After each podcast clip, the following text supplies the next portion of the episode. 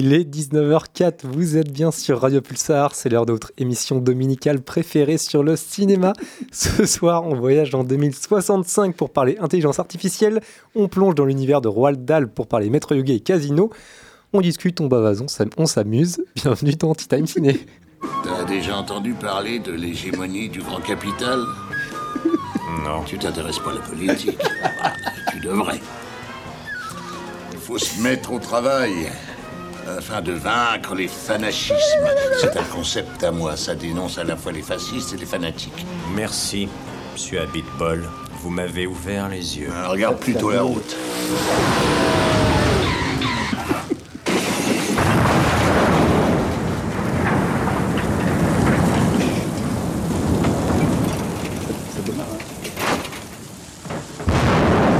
Oh, monde de merde. Aussi, j'ai bien envie de le dire. Monde de merde. Ladies and gentlemen, ladies and gentlemen, your attention, please. Bienvenue dans Tea Time Ciné. Est-ce que je peux avoir un peu d'eau, si ça ne vous dérange pas De l'eau? Vous devez prendre une tasse de thé. Excellent idée. Ça va Oh, splendide cocktail. Splendid. Ça, c'est délicieux Ah, vous savez bien que ça serait bon. Bon bah alors ça quand même, ça se voit pas tous les jours. Tu me permets que je goûte On est pas bien là hein Maintenant il est fier. Allez, on y va. À la bonne heure. Bonsoir Bonsoir. Je t'ai coupé le micro à un moment parce que c'était insupportable. Ça va être très très long.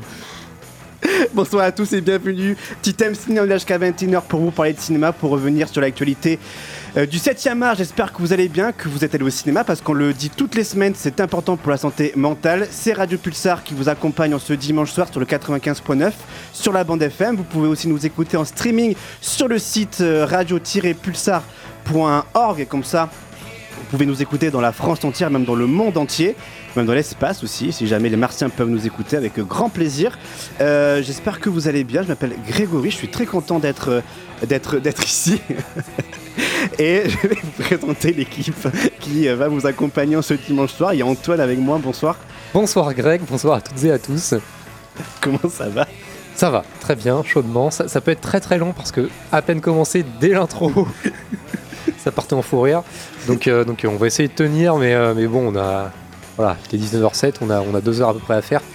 Ça, Surtout- ça peut être très très long. Surtout que dans le. Alors, je sais pas encore. mais on, va, on va ouvrir les fenêtres parce que je vous assure, Oui, il, fait, trop il fait trop chaud. Ouais, il fait chaud. Il fait chaud quoi. Ça va, Baptiste? Ah oui, bah, j'essaie de, j'essaie de tenir là. J'en peux plus là. On va ouvrir, on va ouvrir pour. euh, Comment ça va toi? Tout va bien? Ouais, ouais, ouais, la forme, la forme. Et toi? Moi ça va très bien. T'as du mal à te concentrer, j'ai l'impression. Ouais, je suis, je suis fatigué, je suis, je suis crevé. Il y a Mathias qui nous dit, euh, on salue Mathias, Greg, il est plus cuit que mes nuggets.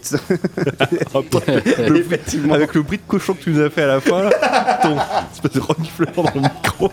je suis fatigué. Bonsoir euh, Julien, ça, Bonjour, ça va bonsoir, Et- salut, ça va, et je, va. et je crois que je suis pas le seul euh, fatigué parce que euh, quand tu parles, Ça on, balance. on- on est bourré nous déjà quand tu parles. ouais, ouais, mais il y a des vapeurs euh, qui s'échappent. Bah ouais, ce que je disais, c'est que hier soir, il y avait du, du rhum arrangé, en fait.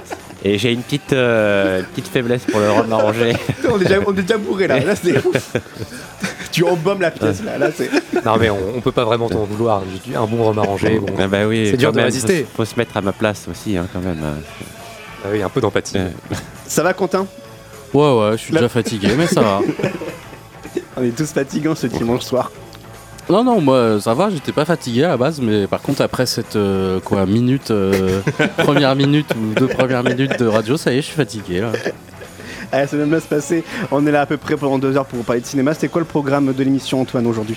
Alors, on va parler notamment de The Creator, bien sûr, le film de Gareth Edwards, nouveau film de, de SF qui, euh, qui donnait très envie. On verra, on verra ensemble si, euh, si finalement ça, ça vaut le coup ou pas. On vous en dira euh, quelques mots. On va également revenir sur la merveilleuse histoire de Henry Sugar. Ça, c'est dispo sur Netflix. C'est le, court métrage réalisé par, Wes Anderson, premier court métrage dans lequel il adapte euh, Roald Dahl. Normalement, il devrait en faire quelques autres, euh, puisque Netflix a acheté les droits de- de- des œuvres de Roald Dahl et, euh, et Wes Anderson. Donc là, c'est le premier qui sort. Il y en aura d'autres normalement par la suite. Et puis, et puis bien sûr, le, le point box-office, le contest, on fera des discussions euh, plus ou moins préparées, bien sûr, durant le, le fil de l'émission. Oui, oui, Et il puis, faut euh, faire ça, il faut, préparer des questions. Et puis, euh, et puis Greg, cette semaine, après, après Mathis, après Mathias, après moi, ce sera à ton tour de nous proposer une, une chronique de ton cru. Oui. Ça, je, je- je te laisserai maintenant ou plus tard nous en, nous en dire quelques mots. C'est une chronique de son cru alors qu'il est plus cuit que les, nuggets. Oui. Exactement. Euh, ouais, je vous, dis- je vous en parle maintenant ou après euh, Non, après, tu sais quoi, je vous en parle après de la chronique. Un peu de teasing, vous Un en saurez teasing, plus tard. euh, si vous continuez à nous écouter, si vous n'avez pas déjà éteint votre, poste de, de radio, La chronique s'appelle Chronique d'un mois ciné. Voilà, c'est pour euh, voilà, Voilà. vous donner quelques indices. c'est, euh, ça a l'air passionnant. Ah oui. Et on, à balles réelles en fait. et on Ah. terminera par le, par le contest et on vous fera des bisous et on vous donnera rendez-vous la semaine prochaine. Voilà, Peut-être un peu plus sobre. Euh, donc, peut-être. peut-être.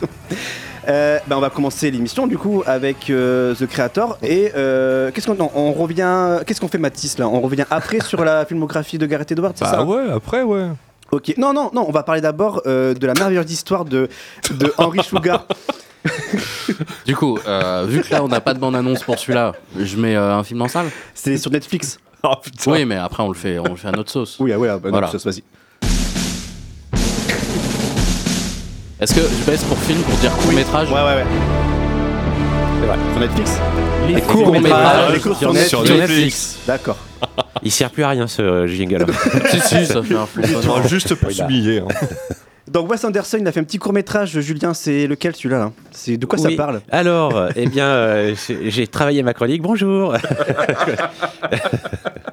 et, euh, et du coup, donc c'est un film de Wes Anderson avec Benedict Cumberbatch. Cum- Cumberbatch. Cumberbatch. Cumberbatch. Cumberbatch. banane kiwi c'est Ok, ça? c'est ça. un peu de vanille, un peu de cannelle, voilà. Et, euh, Dis, refais-la. et, et du coup, Benedict Cumberbatch. pas mal Pas mal, pas mal. Pas mal. Et que j'aime bien, alors pas parce qu'il joue le docteur euh, Strange, mais, Ouais. mais parce qu'il joue euh, le méchant euh, dans euh, euh, Star Trek. Star Trek 2. Ah oui, Voilà. Into, Cannes. Into the Darkness Into, Into the Darkness. Très génial bon. celui-ci Ouais, génial, génial. Star Trek Ouais. 2 il est génial jouer le, Il le est dragon excellent. dans le Hobbit aussi. hein. Oui, Smog. Ah, oui. I am dead C'est très très très I am de regarder fire. le, le motion fire. capture d'ailleurs où il, il rampe par terre comme ça dans son. Ah ouais, c'est super. C'est super drôle à regarder. C'est le seul truc intéressant à regarder concernant le film, donc euh, Ouais. c'est déjà ça. Attends, mais t'es un, un défenseur du, du Hobbit. Ah, bah laissez-moi après aimer le Hobbit. Bref. Et puis c'était Sherlock aussi, quand Oui. même. Oui, Ouais. surtout. Et, euh, et donc, du coup, il y a plein d'acteurs euh, qui sont connus. Il y a celui qui joue Slumdog Millionnaire. Dev Patel. Euh, Dev Patel. Eh oui. Rien à foutre, il y a Slumdog millionnaire. qui joue aussi. qui Alors, joue c'est- aussi. C'est euh, Sherlock Slumdog.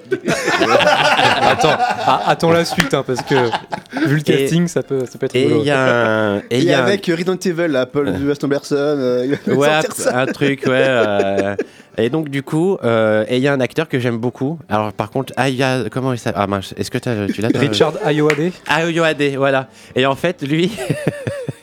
Lui, il- j'adore parce qu'il joue dans The IT Crowd. Et je sais pas si quelqu'un connaît The IT Crowd. De nom seulement. De nom. Juste de nom, eh bien, il faut regarder The IT Crowd. C'est excellent. Voilà. Euh, c'est une super série. Et il est génial dedans. Il est très drôle. Bon, là, bref. euh, finalement, c'est un super casting. Il y a le. Il y a Voldemort. Il y a Voldemort. Ralph Euh, il y a- Fiennes. Il y a Ralph Fiennes. C'est Il y Voldemort. a euh, Ben, ben Kingsley. Euh, comment il s'appelle euh, Ben- Ben Kingsley, c'est Ben ça. Kingsley, c'est Gandhi, ça. du Putain, coup. j'ai- euh, tu- non mais j'ai travaillé ma chronique. hein. Et, euh, et du coup, ça parle de l'histoire d'un homme qui voit sans ses yeux. Du coup, qui, donc ça raconte cette histoire. Il y a, finalement, il n'y a pas grand-chose à dire, hormis que c'est de la narration. Euh, en gros, ils passent leur temps à parler comme si on lisait un livre, en fait. Donc ils s'adressent, c'est le, le- ils font du quatrième mur, voilà, tout le long du, film, avec des décors qui changent. Donc c'est très intéressant, c'est du Wes Anderson. Donc au niveau des décors, on est dans le quelque chose de très original. Euh, c'est euh, très linéaire. Euh, c'est intéressant, c'est original. Moi, je suis pas fan de Wes Anderson, donc j'avoue que bon, heureusement que ça dure que 40 minutes. Donc, parce que la forme est quand même assez, on va dire assez digeste, mais c'est assez particulier. Mais ça fonctionne. Euh, je ne connais pas trop Roald Dahl, euh, à part euh, James la pêche géante. J'imagine que ça doit être assez fidèle au bouquin, parce que je fais confiance à Wes Anderson à ce niveau-là.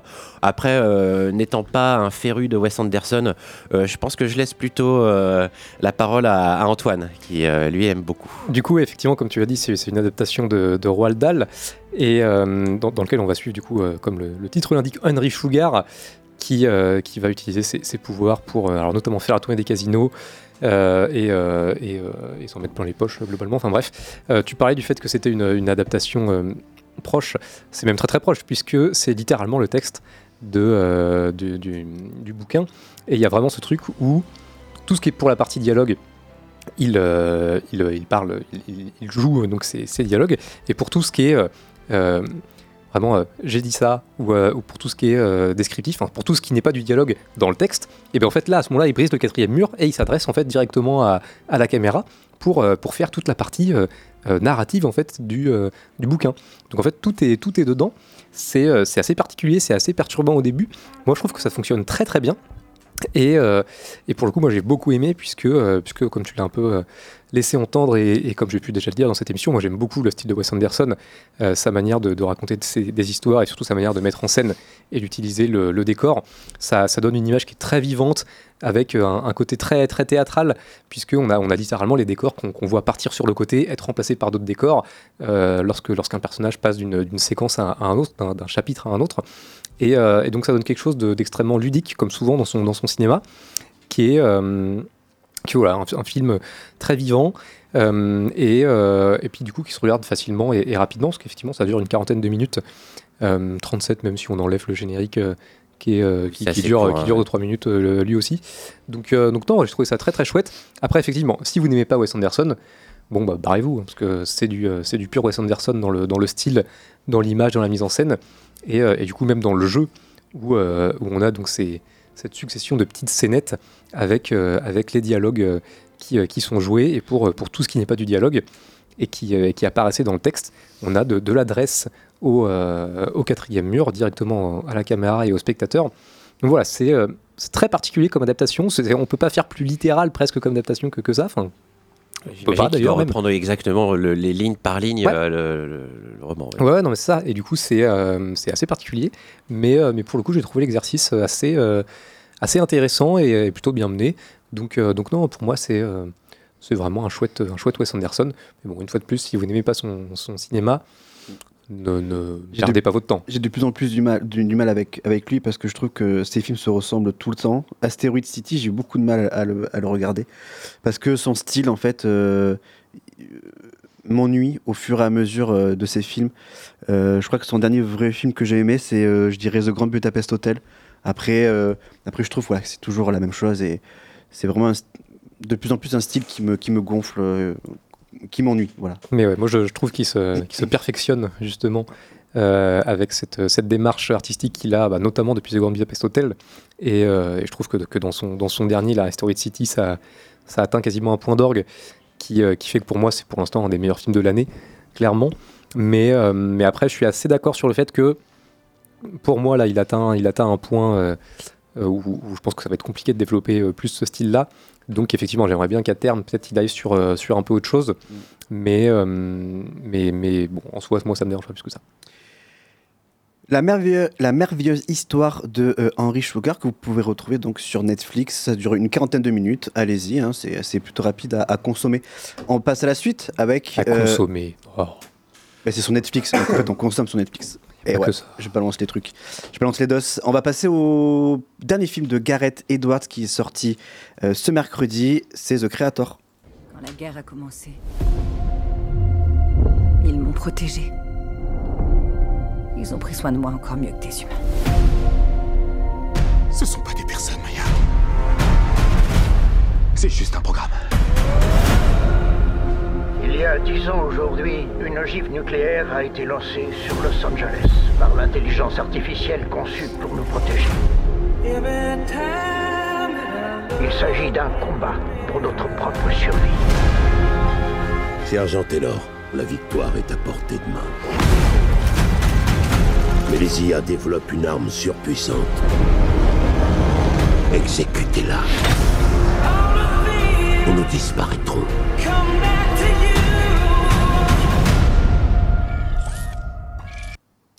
Après Rogue One euh, et Godzilla, il revient avec The Creator, euh, sept ans plus tard, euh, après du coup Rogue One. Qu'est-ce que ça vaut, Mathis, euh, The Creator? Eh ben, comment dire, ça va être un peu compliqué pour moi. Là, je vais sortir mon Joker. C'est-à-dire que j'ai plein de choses à redire sur l'écriture, sur le scénario. Beaucoup de défauts, moi, pour moi, à mon sens, sur l'écriture. Après, moi, j'étais emballé par l'univers qui nous dépeint durant deux heures. Et par ses visuels, hein, c'est quand même un mec, on l'avait déjà remarqué sur euh, son premier film Monster, après Godzilla et Rogue One, c'est un mec qui a un sens du cadre, qui, arrive à toujours euh, amener ses rapports d'échelle euh, dans, ses cadrages. Et là, plus que jamais, avec une des menaces présentes dans le film, il arrive toujours à faire ressentir la menace par rapport aux différents protagonistes. Et oui, Et du coup, la menace, donc, c'est l'intelligence artificielle qui euh, donc, a fait sauter une bombe nucléaire sur Los Angeles en 2055, 65, je sais plus exactement. 2065, le film se passe, en tout cas. Euh, donc du coup, c'est 10 ans avant. C'est en 2055, l'intelligence artificielle est en plein combat avec les humains. L'intelligence artificielle balance une bombe à Los Angeles. Et l'histoire, c'est que donc 10 ans plus tard, euh, il y a un, quoi, un, soldat militaire, euh, mercenaire. Oui, c'est ça, oui, c'est un soldat, ouais. Interprété par John David euh, Washington, qui va essayer de trouver euh, euh, et de détruire l'arme ultime, Ultime, ouais. qui euh, du coup exterminerait toute la race humaine. Et il se rend compte que euh, cette euh, arme ultime, en fait, c'est une petite fille. Petite fille, voilà.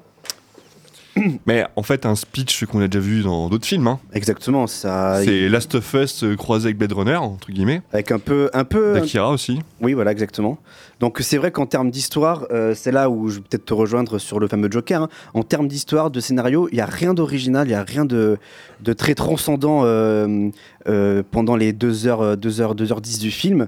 Le- si on est adepte de ce genre de, de, de films, donc science-fiction, fantastique, action, avec tous les films que tu as cités il y a quelques instants, on peut deviner le film, on peut deviner les péripéties, le- les rebondissements, on peut voir la fin vraiment arriver. euh, euh, voilà, gros- grossi- grossièrement si je puis dire. Mais je lui pardonne parce que ce qui va plutôt euh, être intéressant dans le film, c'est vraiment tout ce qui est la direction artistique euh, qu'il développe dans le, dans le film, tout l'univers finalement, euh, tout le- cet aspect futuriste. Il faut le dire, hein, 80 millions de budget pour ce film. Et en C'est- fait, c'est rien. On a l'impression que ça a coûté 200 millions. Exactement, et, euh, euh, et, et- et effectivement, on- ça, ça, ne- ça ne se voit pas dans le film. Euh, les décors, euh, le- les, les effets spéciaux sont incroyablement bien travaillés, bien lissés. Euh, c'est vraiment, c'est vraiment quelque chose de d'agréable à regarder en termes de, de- de plasticité. Et donc, ouais, c'est vraiment le gros point positif de ce film. Oui, techniquement et visuellement, c'est hyper impressionnant. Puis, comme je disais tout à l'heure, il a un vrai sens de la mise en scène, un vrai sens du cadre. On a l'impression que c'est certains plans, on dirait limite des concept art en fait, euh, qui prennent vie euh, sous nos yeux. Et euh, ce qui est assez intriguant, là, j'ai lu avant l'émission une, une interview qu'il a donnée à première, où il expliquait qu'en gros, en fait, globalement, enfin généralement, quand on fait une grosse prod comme ça, on arrive devant les producteurs, on présente une tétrachier de, de, de concept art pour présenter un peu l'univers visuel du film.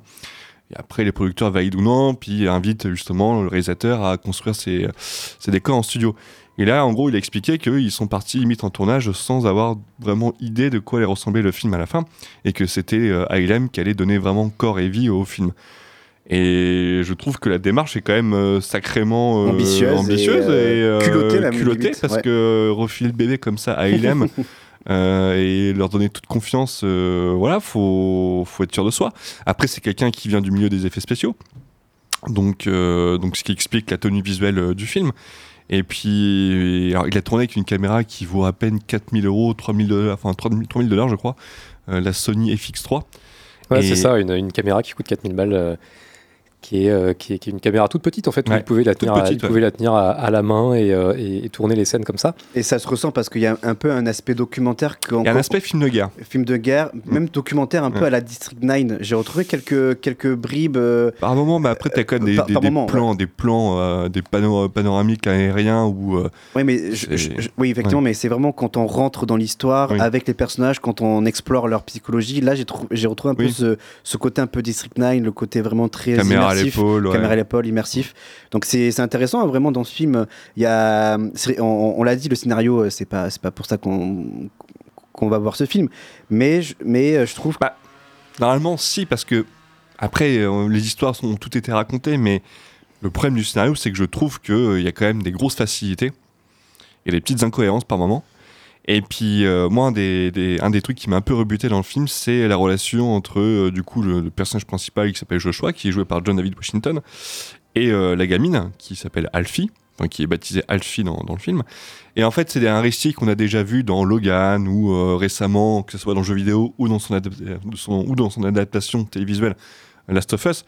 Donc cette relation entre un mec désabusé et, et une gamine en fait qui est porteuse entre guillemets d'espoir. Et, on a l'impression que soit il y a eu des coupes au montage, parce que je crois qu'il avait euh, accouché d'un montage de 5 heures dans sa première, première Ouf. version. Ah oui. Ouais. Ou soit en fait, euh, soit en fait, euh, bah, il a du mal, il a eu du mal à écrire son script parce qu'il y a quand même des sacrées lourdeurs. On va dire, enfin, il y a quand même pas mal de flashbacks, voilà, pour euh, souligner, surligner et expliquer certaines relations entre les personnages. Et c'est des flashbacks qui arrivent tardivement dans, euh, dans le film. Et Donc surtout, ça, ça alourdit en fait le- le- la narration. C'est Et ce qui, a- ce qui est un peu lourd, c'est le fait que ce soit découpé en chapitres. Et que je crois que c'est au début de ces, de ces fameux chapitres où il y a des flashbacks à chaque fois. Ouais, ouais, ouais, ouais. Donc c'est un peu lourd, je trouve. C'est un peu euh, lourd. Et le, le truc, c'est qu'on perd en fait le, le cœur de l'histoire, qui est la relation entre Joshua et euh, Alfie. Mm. Et euh, en fait, on- on- au milieu du film, on voit qu'ils ont une certaine connivence, une certaine alchimie, mais en fait, elle n'a pas été montrée, pas été développée euh, du coup à l'écran. Du coup, on a du mal à acheter un peu cette relation entre les deux. Mais ça n'empêche pas que voilà, dans le, dans le final du film, on arrive quand même à, euh, avoir de l'empathie pour ces deux personnages et à être embarqué par, euh, par leur aventure. Donc euh, c'est assez paradoxal. Moi, je trouve que le film est un peu un paradoxe en soi, parce que, parce que en termes d'écriture, c'est pas, c'est pas foufou. C'est déjà vu et revu et ça a été mieux fait ailleurs.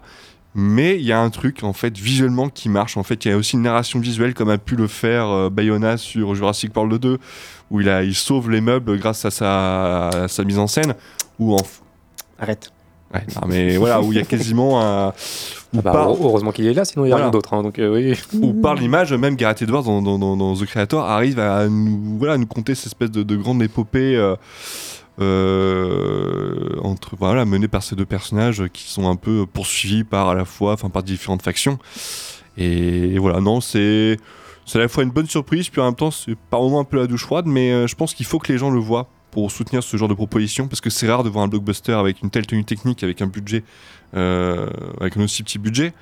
Euh, là, la presse se fait le relais un peu de, de ce film-là en disant que ça, ça pourrait être un game changer dans l'industrie. À voir. À voir, mais c'est vrai que là où, là où c'est un paradoxe, euh, surtout, tu l'as, tu l'as évoqué, c'est, euh, c'est que c'est un blockbuster de science-fiction avec un budget de, de, donc de 78 millions de dollars, ce qui est euh, finalement ridicule comparé à ce qui se fait le, le reste du temps aujourd'hui.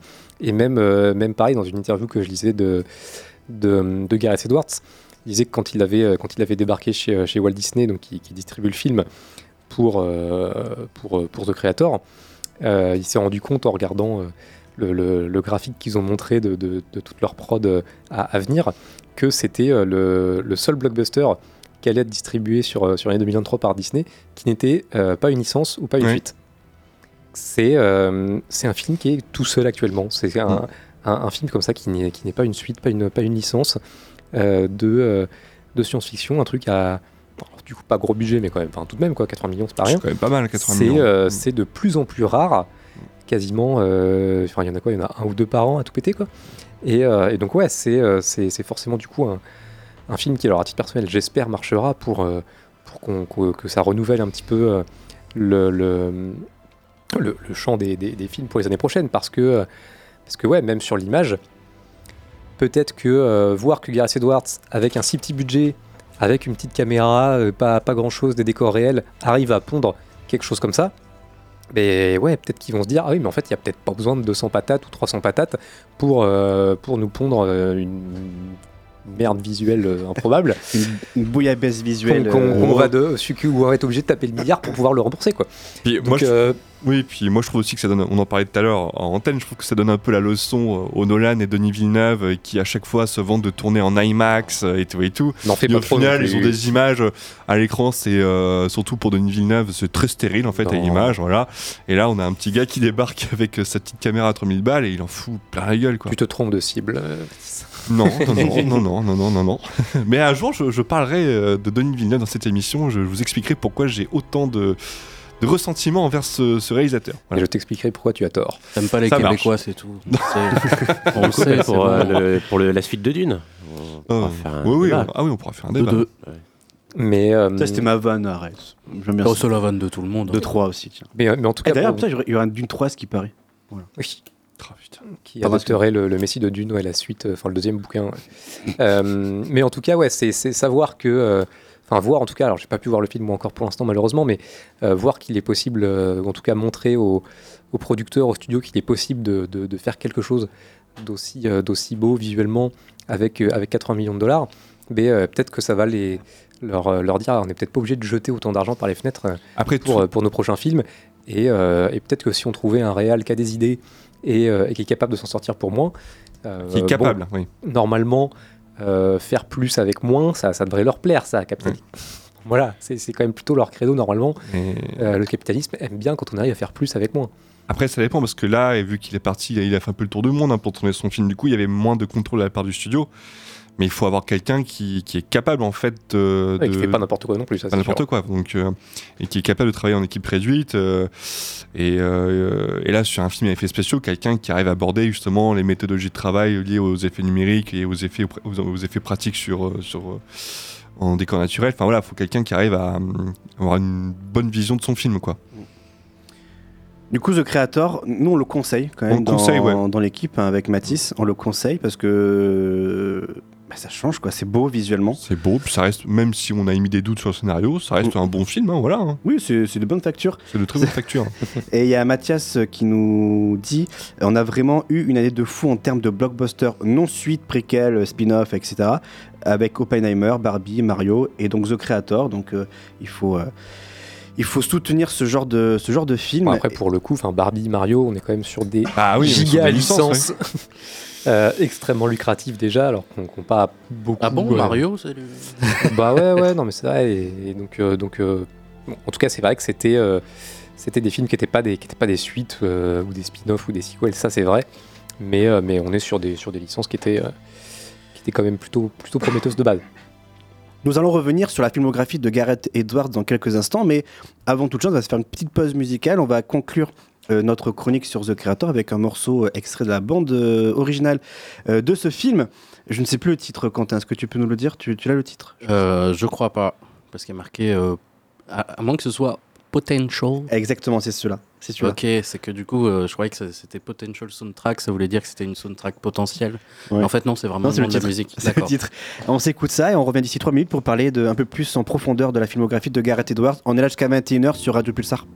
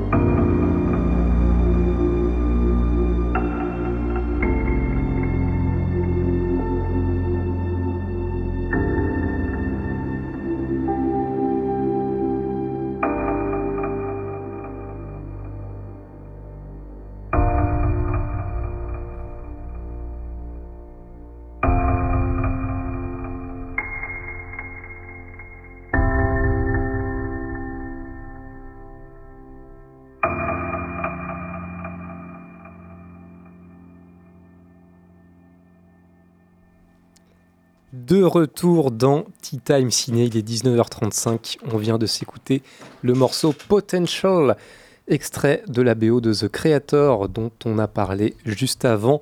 BO de The Creator composé par Hans Zimmer. De retour une fois de plus euh, aux affaires. Et, euh, et puis on va continuer à parler un petit peu de, de Gareth Edwards, euh, messieurs.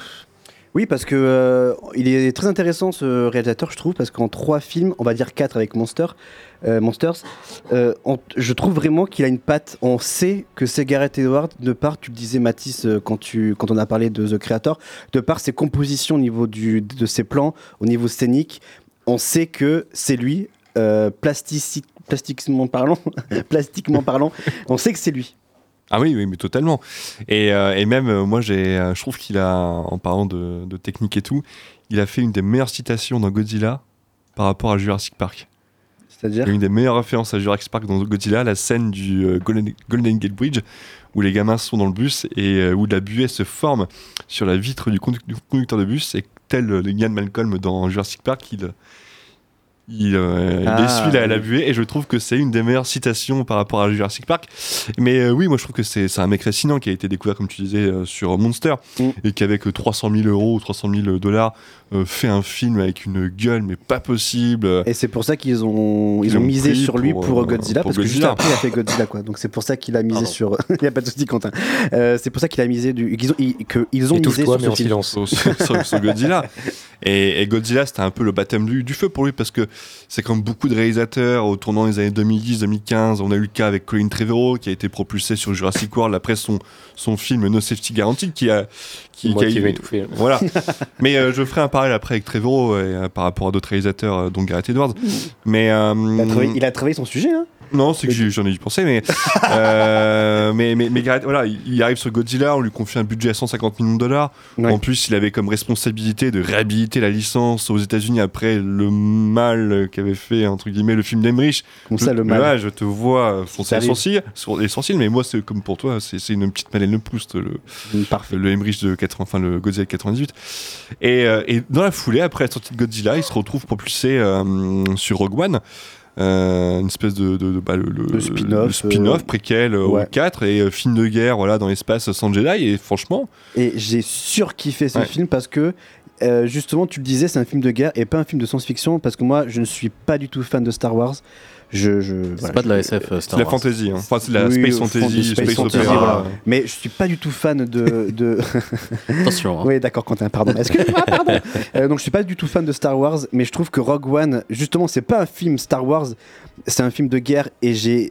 Je suis rentré vraiment dans le film et euh, toujours avec ces fabuleux plans qu'il arrive à qu'il arrive à composer j'ai encore des plans en tête notamment à la fin du film Euh, donc vraiment Rogue One pour moi c'était une claque et je peux le revoir euh, avec grand plaisir que bon, les, les autres Star Wars euh, voilà, c'est- marrant que tu aimes que Rogue One euh, Ouais. particulièrement parce que normalement c'est plus le contraire, c'est plus les fans de Star Wars qui aiment Rogue One parce que c'est bourré de toutes les références. euh. Bah, moi justement j'aime parce que euh, parce que c'est Gareth Edwards qui euh, inflige sa patte et c'est parce que c'est- ce n'est pas un film Star Wars Ouais, mais après c'est lui qui a fait euh, Star Wars 8. Non Ah non c'est non, euh, euh, C'est Ryan Johnson. Ah bon? Bah attends mais Oui, il apparaît il apparaît dans Star Wars 8 il apparaît d'accord. Mais, euh, Star c'est un-. Johnson ah oui, qui a fait il fait un Looper, caméo. ouais. D'accord. mais c'est intéressant par rapport à sa patte parce que justement sur Rogue One il y a eu des reshoots euh, qui ont été euh, faits par euh, comment il s'appelle euh, que je retrouve son nom Star Wars- en attendant, Star Wars 8, formidable, rappelons-le. Oui Quoi oui oui Film formidable. Euh, moi j'ai pas d'avis que je retrouve Mais, euh, le mais euh, du coup, le temps que tu retrouves, je- je- j'enchaîne un petit peu. Moi, ce que, ce que j'aime beaucoup dans, Ah, dans le cinéma de. Gareth Edwards, non, mais plutôt que d'avoir un blanc Oui, qui dure 8 vas-y. secondes, le temps qu'il retrouve son information qu'il n'a toujours pas. là. C'est bien, c'est Euh, Ça arrive, radiophonique. ça arrive, ça il a travaillé son sujet Non, voilà. Tony Moi- Gilroy voilà vas-y Moi, ce que j'aime beaucoup dans, dans son cinéma, alors du coup, je, je le répète, j'ai toujours pas vu The, The Creator, mais c'est la, c'est la manière qu'il a de jouer avec le- le- l'échelle des Ouais. plans. Oui. Là, et ça, il arrive à le faire avec une, une, une force et une puissance évocatrice qui est assez impressionnante. C'était euh, c'était flagrant dans Godzilla, Ah. où le, le- le jeu d'échelle entre, entre les humains et donc le, le- le monstre Godzilla était particulièrement bien rendu. Et en plus, c'est pas tourné en 2.33 comme, euh, les- comme Jurassic Park, des trucs comme ça. Ouais. Où, euh, Et, euh, et, et ça, ça fonctionne vachement bien. Sur Rogue One également, je trouve qu'il y a ce, ce jeu sur, euh, sur l'échelle qui fonctionne particulièrement. Et, euh, et en fait, peut-être ce qui lui manque maintenant, c'est c'est une, une bonne histoire, un bon scénario ou un bon scénariste euh, à ses côtés. Parce que, alors, que ce soit Godzilla, que j'aime beaucoup par ailleurs, mais, euh, mais au final, l'histoire dans, dans le film Godzilla, j'avoue que je me rappelle plus beaucoup non plus. Moi non plus. Euh, Rogue One, c'est un peu pareil. J'ai un très bon souvenir de Rogue One, mais ce qui se passe exactement dans le film, j'en ai pas tant de Le souvenirs ça. scénariste qui, euh, qui a bossé sur Rogue One, c'est le même que sur The Creator, c'est Christopher Wetz, un truc comme ça. Alors, je crois qu'il avait, il avait, il avait réalisé en plus, ouais. euh, ouais, là, il avait réalisé C'est Chris Wetz, ouais. la Croisée des Mondes en 2000. Ah oui. Euh, et, euh, et donc là, de ce que, de ce que j'entends, de ce que vous dites sur The Creator, c'est un peu le, c'est un peu le même euh, problème. C'est que visuellement, en termes de mise en scène, c'est absolument euh, imparable, mais, euh, mais c'est peut-être l'histoire et le scénario du film qui pêchent. Euh, J'attends et j'ai très hâte de voir ce, ce mec-là avec un, un super scénario entre les mains, parce que là, on aura le, le combo gagnant pour, euh, pour avoir un très très grand film. Parce que, euh, parce que oui, ça c'est indéniable, il, euh, il est, il est un, un super metteur en scène et surtout très très fort, et ça c'est c'est sa grande force, je trouve, sur tout ce qui est euh, jeu de, de rapport d'échelle. Ça, il le maîtrise euh, comme beaucoup d'autres. Et il l'a montré avec Godzilla, là où toutes les suites euh, à son, à son Ah, se film, je sont trouve, plantées, hein. se sont plantés et Ouais. surtout avaient, un, je trouve, un gros problème de, de- de rapport d'échelle euh, dans, euh, dans, dans leur film. Et, et c'est moi ce qui m'avait posé problème avec les suites, là où dans son, son Godzilla, ça- je trouve que ça fonctionne parfaitement. Dans son Godzilla, ce qui est intéressant, effectivement, tu le disais, c'est le, voilà, c'est la valeur des échelles, des, hein, contre-plongée, plongée pour magnifier euh, Godzilla. Et euh, ce qui est intéressant, c'est que au premier visionnage, quand euh, Godzilla arrive, en fait, il apparaît pas souvent euh, dans le film. Là, je crois qu'il est, je crois qu'il a 8 minutes, 8 Ouais. 9 minutes, même pas euh, dans le film. Il dure 2 heures le film quand même. Mais en tout cas, dès qu'il est là, voilà, il arrive à magnifier ce, ce magnifique monstre. Mais plus je le vois ce film, et plus en fait je m'ennuie devant parce que il s'intéresse trop au- à l'aspect un peu vraiment militaire de, de- de l'histoire et je trouve qu'il arrive ça c'est au fur et à mesure de, mes visionnages. Hein. c'est à dire que plus je le vois moins je l'aime. Donc en fait je me suis arrêté euh, j'ai arrêté de le regarder. Mais euh, parce que je, trouve qu'il et, ça on rejoint un peu sur The Creator c'est qu'il parfois il se il- voilà, il, se, il erre un peu dans l'histoire, il n'arrive pas vraiment à être vraiment, vraiment concis dans, dans, dans, dans ce qu'il raconte, être vraiment pertinent. Dans The Creator, pareil, hein, avec ses flashbacks, tu disais, parfois il, il erre un peu dans, dans l'histoire, dans le scénario, et finalement, je retrouve un peu ça dans Godzilla, il, il erre un peu avec euh, les histoires de- des militaires, le- la relation entre le papa et le fils, d'ailleurs, qui est flingué au bout de trois quarts d'heure, et c'est vraiment le méga défaut du film, et c'est vraiment dommage que euh, qu'il qu'il ait flingué cet arc, euh, cet arc narratif qui était vraiment le plus intéressant dans le film. Et Rogue One, j'ai- peu de souvenirs de ce film, mais, euh, mais voilà, je, trouve que euh, il manque, comme tu disais Antoine, vraiment quelqu'un avec lui au niveau du, scénario pour vraiment bien recentrer l'histoire et vraiment aller au fond des choses et être pertinent. Je trouve parfois euh, il, erre. Alors sur Rogue One, c'est ce qui s'est passé parce qu'ils ont pris les reshoots. Du coup, c'est Tony Gilroy qui a entre autres écrit euh, les scénarios de La mort, la mémoire et la vengeance dans la peau et qui a réalisé euh, le film avec Gyllenhaal, euh, Nightcrawler, je crois. Non, c'est Dan Gilroy. C'est Dan, Gilroy- Dan, Dan Gilroy, ouais, qui a, qui a fait euh, Nightcrawler. Ah, Nightcall, Nightcall. Nightcall, ouais, ben Nightcrawler, c'est ouais, ouais, c'est ça. C'est euh, ah, je pensais que c'était Tony qui l'avait réalisé. D'accord, bah en tout cas, Tony Gilroy il avait fait les, les reshots euh, C'est- sur. euh, C'est Dan Gilroy qui a fait Nightcall. ok. Et, euh, et Tony Gilroy, lui, il a fait euh, Jason Bourne L'Héritage Ah, ok, Oh, pas en ouf. tant que réel. Et, euh, et euh, Duplicity et Michael Clayton, qui sont deux films que je ne connais pas. Oh, Ah ouais, avec Ah, George Clooney, ouais. ouais. Mais en tout cas, euh, donc, euh, bah, oui, il y a eu ce problème-là sur Rogue One où euh, une partie du film a été richotée. Euh, bon, je pense que c'est des grosses euh, scènes de dialogue et voilà. Mais euh, ce, qui a été, enfin, ce qui a été intéressant, c'est que moi, je me rappelle, c'est qu'après Rogue One, il avait déclaré qu'il voulait prendre ses distances avec Hollywood parce que la, la machine hollywoodienne l'avait brisé, entre guillemets, l'avait fatigué. Et moi, ça m'avait pensé à tous ces réalisateurs euh, comme euh, Neil Blomkamp, hein, qui s'est fait fracasser après Elysium, et voilà, qui revenait Grand Turismo, ou un autre. Et il a essayé de revenir avec Alien 5 avec Ah oui, des mais- concept art qui étaient plutôt pas mal, qui, ont, ouais, qui ont mais- tourné là sur les réseaux, enfin sur les sur Oui, internet. oui, oui, j'avais vu. Et ouais. les concept art étaient vachement. Mais euh, Papy Ridley Scott est revenu pour bah faire ouais. une Covenant. Voilà, et c'était Ouais. vachement intrigant et c'est dommage qu'il n'ait pas, qu'il n'ait pas allé au bout de son de ses idées parce Son que projet, trouve- parce qu'en plus son Sigourney Weaver était, euh, était plutôt enthousiaste. Mais il y en a un autre aussi qu'on n'a pas vu depuis longtemps, c'est Duncan Jones, euh, qui avait réalisé Moon, euh, qui avait fait sensation avec Moon après Source Code, et qui a Ouais. réalisé après en 2016, qui se retrouvé à la tête d'un gros projet, Warcraft. Et depuis Warcraft, euh, eh ben, il a disparu des, des radars. Après, c'était pas fou non plus. hein, Il avait réalisé, il avait réalisé euh, un film qui est sorti directement sur Netflix, il me semble, qui était Mute, que moi j'avais plutôt bien aimé, qui était assez, euh, assez inégal, mais euh, Mm. qui, était, euh, qui était un film euh, un film de SF justement qui était sorti directement sur Netflix, ouais, Mute. Et Mais ouais. pour le coup, je vous conseille de regarder. C'est pas parfait, loin de là, mais, mais c'était plutôt pas mal. Mais oui, il avait du coup, et depuis, depuis Mute, c'était en 2018 hein, quand même. Euh, là, par contre, il a disparu. Mais voilà, c'est c'est- parce que c'est quand même des, euh, ouais, un peu des créateurs d'univers. euh, C'est Neil Blomkamp, Duncan Jones et Gareth Edwards. Et euh, c'est intéressant de voir que ces mecs-là, justement, la machine hollywoodienne un peu les a contraints, les a un peu fracassés. Et des mecs comme Colin Trevorrow, hein, qui son deuxième film, bah, du coup, c'était Jurassic World. Et euh, a enchaîné après, est devenu producteur de la saga, et on lui a laissé tous les, euh, euh, toutes les possibilités pour écrire ses scénars de merde, et le mec s'en tire très très bien, quoi c'est intéressant de voir la plasticité entre guillemets euh, mentale de certains réalisateurs pour justement se, se, se modeler aux attentes des studios quoi. Bah, ils cherchent des yes man Ouais. plutôt que des créateurs. Après, bon, un Yes Man, moi je pense que Colin Trevorrow, on pense que moi, on, on sait, moi je m'étais dit que le studio avait imposé beaucoup de choses sur Jurassic World, mais euh, au vu de Dominion, vu les idées, les idées su- suicidaires que développe Dominion, je pense que ça vient tout droit de son esprit, que le mec. C'est un eu- esprit malade. Oui, voilà. Mais on l'avait déjà dit en plus il y a, il y a un an que c'est un esprit malade, que il avait déclaré que Jurassic World Dominion était son rêve ultime de film de dinosaures. Je crois que j'avais dit bah écoute, euh, euh, Colin, tes rêves, euh, c'est mes cauchemars, mais voilà. mais bon, voilà. Et il avait co-scénarisé euh, Star Wars L'Ascension de Skywalker aussi, Trevorrow. Ah, il devait le faire, il s'est fait dégager. Parce qu'apparemment, il était extrêmement prétentieux, que sa vision ne collait pas avec le studio. voilà, mais en espérant que Gareth Edwards euh, continue, en fait, que les studios, par exemple, lui, lui, filent, euh, lui filent des, des scénars intéressants, ou que- qu'il puisse émettre un concept intéressant qu'un scénariste autre que Christopher White, euh, euh, j'ai plus son nom en tête, mais euh, qu'il a un vrai bon scénariste à ses côtés, et qu'il puisse, euh, qu'il puisse euh, s'améliorer, quoi. Chris White, il a fait, euh, il a scénarisé Pinocchio de Robert Zemeckis. Oh bah. Voilà.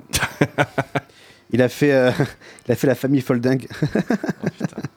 Euh, Cendrillon également. euh, de, de qui? De Kenneth Kiki Branagh. Très bien. de Branagh. Euh, Ah, puis Chris Weitz, c'est lui qui avait fait Twilight chapitre 2 en tant que réal. On se souvient tous de ce film. Incroyable, quelle vie. J'ai eu au cinéma, ouais. C'est vrai? Ah, quelle horreur, ouais, ouais. Horrible. Et American Pie. mais American Pie, c'est lui. Ah ouais, ok, American Pie, c'est lui. Comment ça se fait que t'allais voir Avec, Twilight, euh, Twilight, avec euh, toi Paul, Paul Weitz Hein et, et Chris Weitz. Comment ça se fait que t'allais voir Twilight Eh ben, euh, Qui t'a accompagné euh, bah, C'était. T'as accompagné qui euh, Non, c'était c'était ma, ma petite amie de l'époque du lycée qui m'a emmené voir Twilight. Elle fait ah, Je connaissais pas, du coup, on va. Oui, non, adolescent, t'avais lu Voilà. les bouquins, t'aimais Euh, bien, t'avais été le Non, voir, non, non, tout. non, mais euh, en plus, j'avais pas vu le 1, je me suis retrouvé devant le 2 et j'ai passé un sale moment. Voilà. Tu m'étonnes, c'est euh, l'enfer. perdu 6 balles. Attends, Oui, à l'époque, ça coûtait 6 balles. c'était pas 12 Tu, tu l'as pas offert la place Ah non. Oh. pour, pour Twilight, non. Faut pas déconner. hein. La pauvre. On l'embrasse et si elle nous écoute, bien sûr. Euh, Gareth Edwards, donc oui, un réalisateur qu'on aime bien ici dans, dans l'équipe. Oui, Julien Bah ouais, bah, euh, moi je voulais en parler un peu de Gareth Edwards. euh, D'accord, donc on rapidement, aime bien. Vas-y, Julien, pardon. Bah, Vas-y, euh, Julien. non, bah, je- moi je trouvais ça intéressant, euh, du coup, la comparaison avec Neil Blomkamp. Parce que ouais, j'ai l'impression que c'est un peu le même genre de réalisateur. Ils font de la Oui. SF et puis ils ont tout de suite démarré avec, euh, avec du gros film, avec du lourd, avec quelque chose d'impressionnant. Et qui ont des idées de, de, de mise en scène, de, de cadre, de C'est ça, ils ont un super cadre. Euh, après, moi j'adore Neil Blomkamp. Euh, et donc Gareth Edwards, je lui reproche euh, peut-être plus, euh, du coup, ben, on, je suis un- on est tous un peu d'accord, c'est un, il a un peu de la na- une, naï- une forme de naïveté dans le, dans le, dans le scénario et dans, dans ce qui se passe. Il- au niveau du cadrage, c'est sûr, il a un talent inouï euh, au niveau de la mise en scène, mais par contre au niveau de l'histoire, euh, vous voyez, il y a quelque chose de naïf, je trouve que ça prend pas, et puis même des fois il y a des dialogues. Alors c'est peut-être pas lui qui est responsable, mais Ah alors, ouais, euh, oui, c'est pas lui. il, les- il a pas signé les scénarios de Godzilla et de Rogue One. Hein. Euh, D'accord, ouais, mais alors, signé, ouais, hein. mais je pense qu'il doit être en tant que réalisateur, il doit aussi être euh, impliqué euh, à ce niveau-là. euh, voilà, donc euh, en gros, On est, franchement, on est aux- on est aux États-Unis, c'est un peu plus chaud quand même. Ouais, t'as un producteur derrière qui te dit non, non, là tu tournes ta scène et euh, t'as pas ah le ouais, choix. ah, c'est ça. ouais. je sais pas, ouais, c'est le réalisateur, c'est un peu l'alchimiste, donc euh, s'il y a des défauts, c'est forcément un peu, un peu à cause de- du Ça, c'est réal. no- Ça, c'est notre vision française. Ouais, mais euh, Ouais, dit, oui, t'as trois costumes cravates derrière toi qui disent ouais, tu Ouais, fais ça comme euh, ça et. En tout cas, j'ai pas retrouvé cette naïveté dans Nel Camp ou dans d'autres réals du même style. alors Ouais, que Elysium, euh, comme deux trois trucs ou même Chappie. euh, Ouais, un peu mais lourdingue, hein. euh, ouais, mais c'est quand même, euh, il y a une forme de transgression, je trouve quand même. Ça parle de vrais sujets. euh, Il y, a, il y a de la consistance, alors que effectivement, euh, Godzilla, par exemple, bon ben, euh, c'est vraiment, euh, genre dès qu'il y a des dialogues, on perd complètement le film, quoi. Dès que les gens parlent, c'est vraiment, on dirait des enfants, quoi. Euh, enfin, je sais pas. Et pareil, et même Rogue One. Je me souviens d'une scène, il y a un Rogue One où là, il y a pendant deux minutes, le mec il fait un discours. euh, oh là là, il dit oui parce que c'est grâce à la paix et grâce à, à l'amour que nous allons. Es là, tu dis oh là là, mais tais-toi quoi. Putain, mais tu, un- te fais spalm. Euh, donc, et donc dans The Creator, je l'ai pas vu, mais là justement, c'est lui qui scénarise et qui produit et qui réalise. Donc, euh, alors. Il y a un peu de naïveté hein, dans certaines scènes, euh, mais après il y a quand même une certaine dureté, moi je trouve, dans la manière dont il dépeint la, la guerre et tout. Et ce, qui est, ce que j'ai trouvé vachement intéressant dans The Creator, c'est que les, les morts sont marquantes. Oui. Il y, a- il y a un côté où euh, tu dis, ouais, euh, c'est pas simplement des gens qui se sont dégommés, il y a quand même. euh, bon, moi j'ai trouvé ça plutôt, plutôt bien foutu là-dessus. À voir, donc The Creator, ouais, je suis curieux. Oui. Bon, normalement, j'y vais demain. hein, parce que bah il n'y avait pas de VO avant demain sur euh, Buxerolles. Je ne, je ne désespère pas qu'il soit en ville euh, la semaine prochaine, mais... euh, Ah, tu l'as pas, toi? Non, je l'ai pas, et c'est euh, à mon grand dame, en centre-ville à Poitiers, mais je, je ne désespère pas de l'avoir en semaine 2 euh, à partir de, de mercredi, mais je, je ne le saurai que demain. Bah, J'espère que tu l'auras comme ça, la VO. De toute façon, tu l'auras en- tu l'as toujours en VO, les films. Tu les as en VO, les films? Oui, VO, oui, et puis VF. l'idée c'est d'avoir de la VO, mais, euh, mais sauf que, bon, faut trouver de la place. Bah écoute Quentin, tu vas pouvoir aller voir le film euh, donc du coup dans la semaine et peut-être que tu, tu nous en parleras là un petit peu euh, la semaine prochaine. Oui, En on n'est pas mots, si- sûr d'avoir quelque chose à rajouter, mais on verra. hein. Non mais si ça trouve tu vas pas aimer ou euh, voilà. Oh, moi, je suis bon public, moi. Les euh, Godzilla Rogue One, tu, tu les as vus? J'ai vu que Rogue One. C'est pour ça que j'ai pas grand chose à dire sur le réel parce que j'ai vu qu'un film donc. euh, T'as pas vu Godzilla? Non, mais moi j'ai jamais été trop intéressé par les kaiju. Oula Désolé. hein.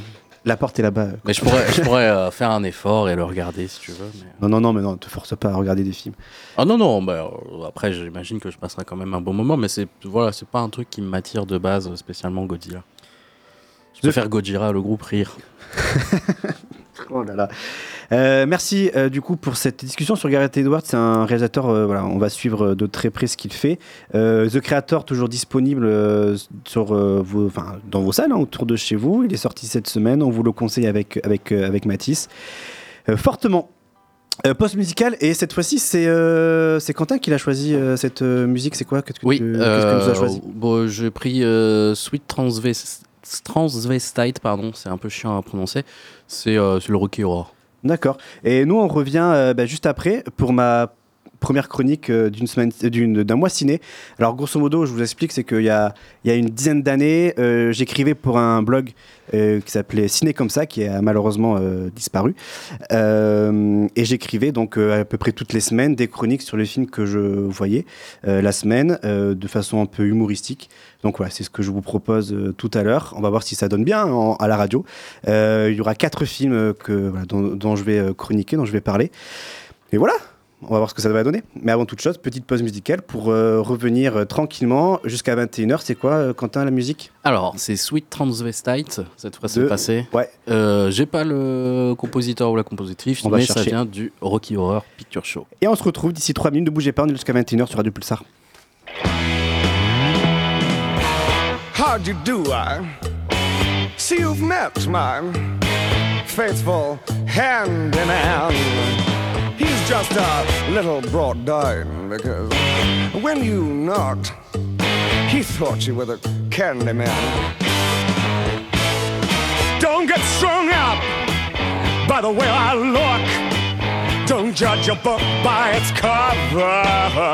I'm not much of a man by the light of day, but by night I'm one hell of a lover.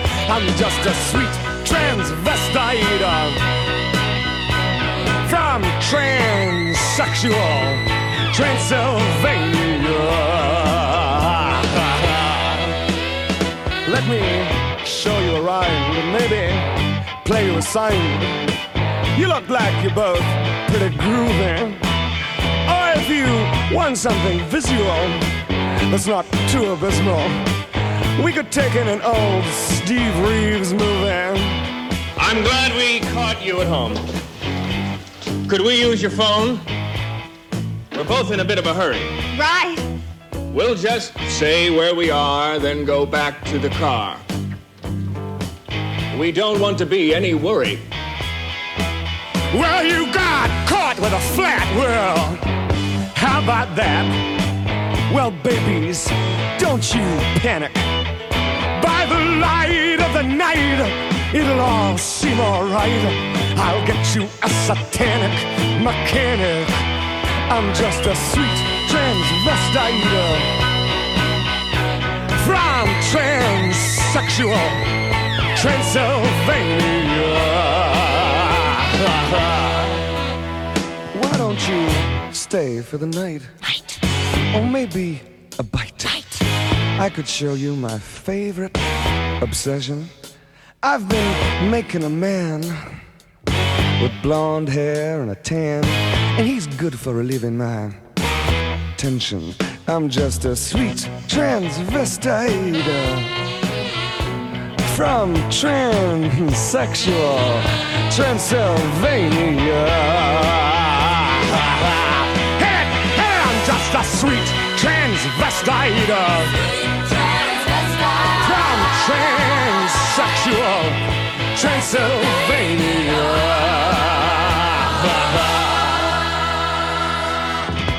So, come up to the lab and see what's on the slab.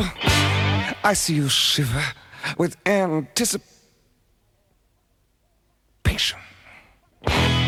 But maybe the rain is really to blame. So I'll remove the cause. but not the symptom.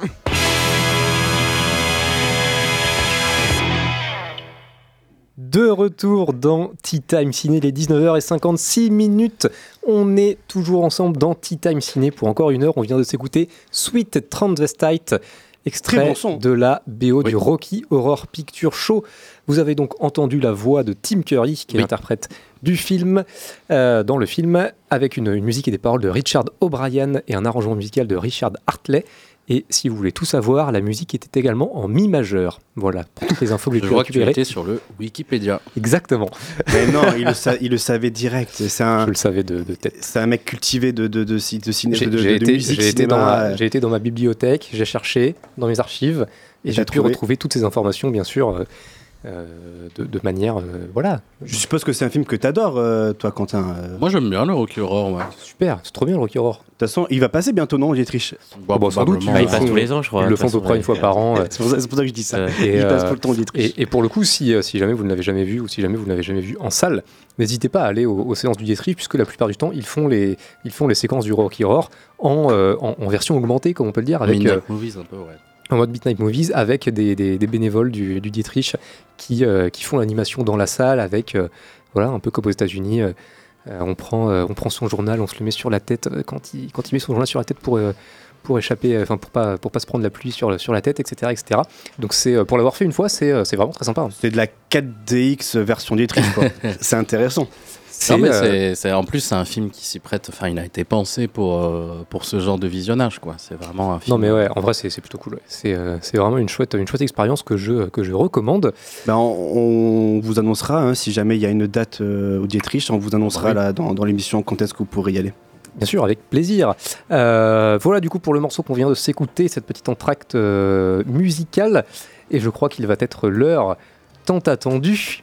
Du Oh, crash vous l'attendez tous. Le crash test Ça a été teasé en, en début d'émission, on en a reparlé. Tout le monde l'attendait. Greg, ta chronique, chronique d'un mois ciné. Exactement. Cher auditeur, euh, chère auditrice, cher bas auditeur, chère bas auditrice, euh, il est rare que je parle de ma vie. Parce que déjà, je n'aime pas ça. Mais aussi parce que l'avis des autres euh, sur ma vie ne me laisse pas un goût ravi euh, dans ma bouche. C'est par ces mots euh, que jadis, mes premières chroniques euh, écrites commencèrent il y a de cela presque dix ans. La vie passe vite, trop vite. Entre-temps, tant de choses sont entendues dans cet intervalle de temps, si tant est que ces choses soient intéressantes pour vous à entendre ou à écouter, chose que vous faites. Je suis devenu professeur des écoles. Oui, l'humble écrivain de ces jadis chroniques est devenu un larbin de l'éducation nationale, condamné à supporter des bambins qui utilisent leurs mains pour faire les plaisantins devant un maître diagnostiqué zinzin face à un avenir incertain sur son mont palatin, loin de celui qui fut hautain et masquin, mais plutôt enclin à en perdre son latin. En vain. Bref, les bonnes vieilles habitudes ne se perdant pas, je vais donc vous donner mon avis sur des films, des films qui ont été vus avec mon œil expert. Et euh, commençons par Equalizer 3, commençons fourni de violence et de je me prépare mentalement à te péter la gueule dans ces films-là. Je suis allé voir ce dernier volet réalisé par Antoine Foucault, avec toujours notre bon cher Denzel, qui cette fois-ci n'est pas à Washington, mais plutôt dans le sud de l'Italie. Il campe toujours le personnage de Robin McCall, qui va devoir protéger ses amis de la mafia italienne.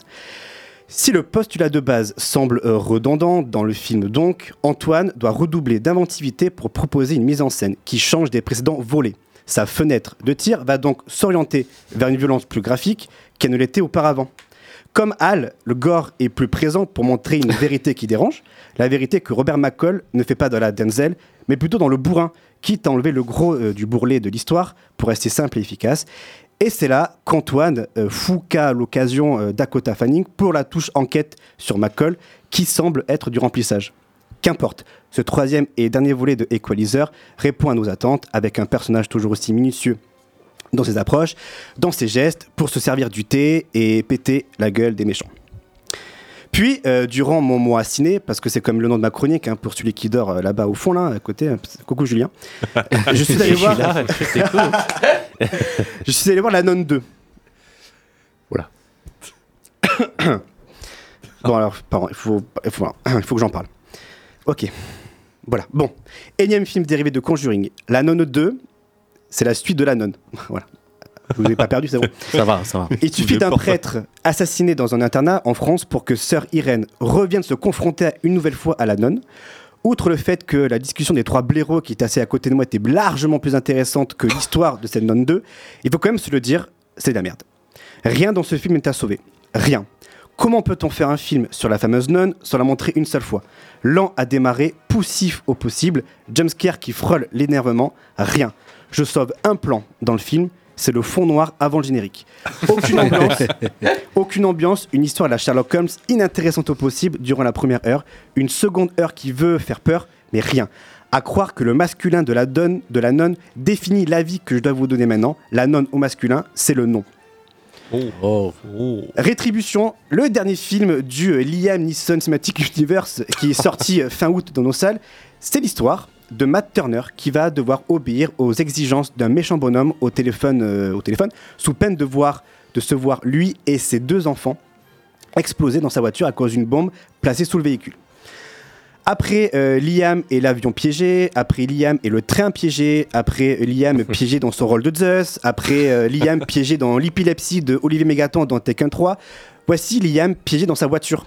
Une histoire qui a un semblant de déjà vu, genre un remake quoi, euh, dans, lesquels, euh, dans laquelle Liam doit speeder à exécuter les ordres sans rechigner. Bon, il serait mentir de dire que le film ne nous offre pas ce qu'on attend de ce film, de, voilà, sur deux films, à savoir 1h30 de Liam qui doit encore sauver ses gosses alors qu'il atteint bientôt les 123 ans. Ici, euh, pas besoin de le voir courir ou sauter, il est juste assis, tranquillou, à conduire et à essayer de sauver son fils et sa fille. Bon, pour euh, l'originalité du scénario, vous pouvez passer, hein. Mais reste néanmoins un bon petit thriller pour lequel on se prend au jeu avec une mise en scène et un montage assez dynamique pour ne pas s'ennuyer, même si le spectre de Speed embaume le film. Et vivement la suite de, de, hum, de Rétribution, euh, l'âme, euh, Liam et le bateau piégé.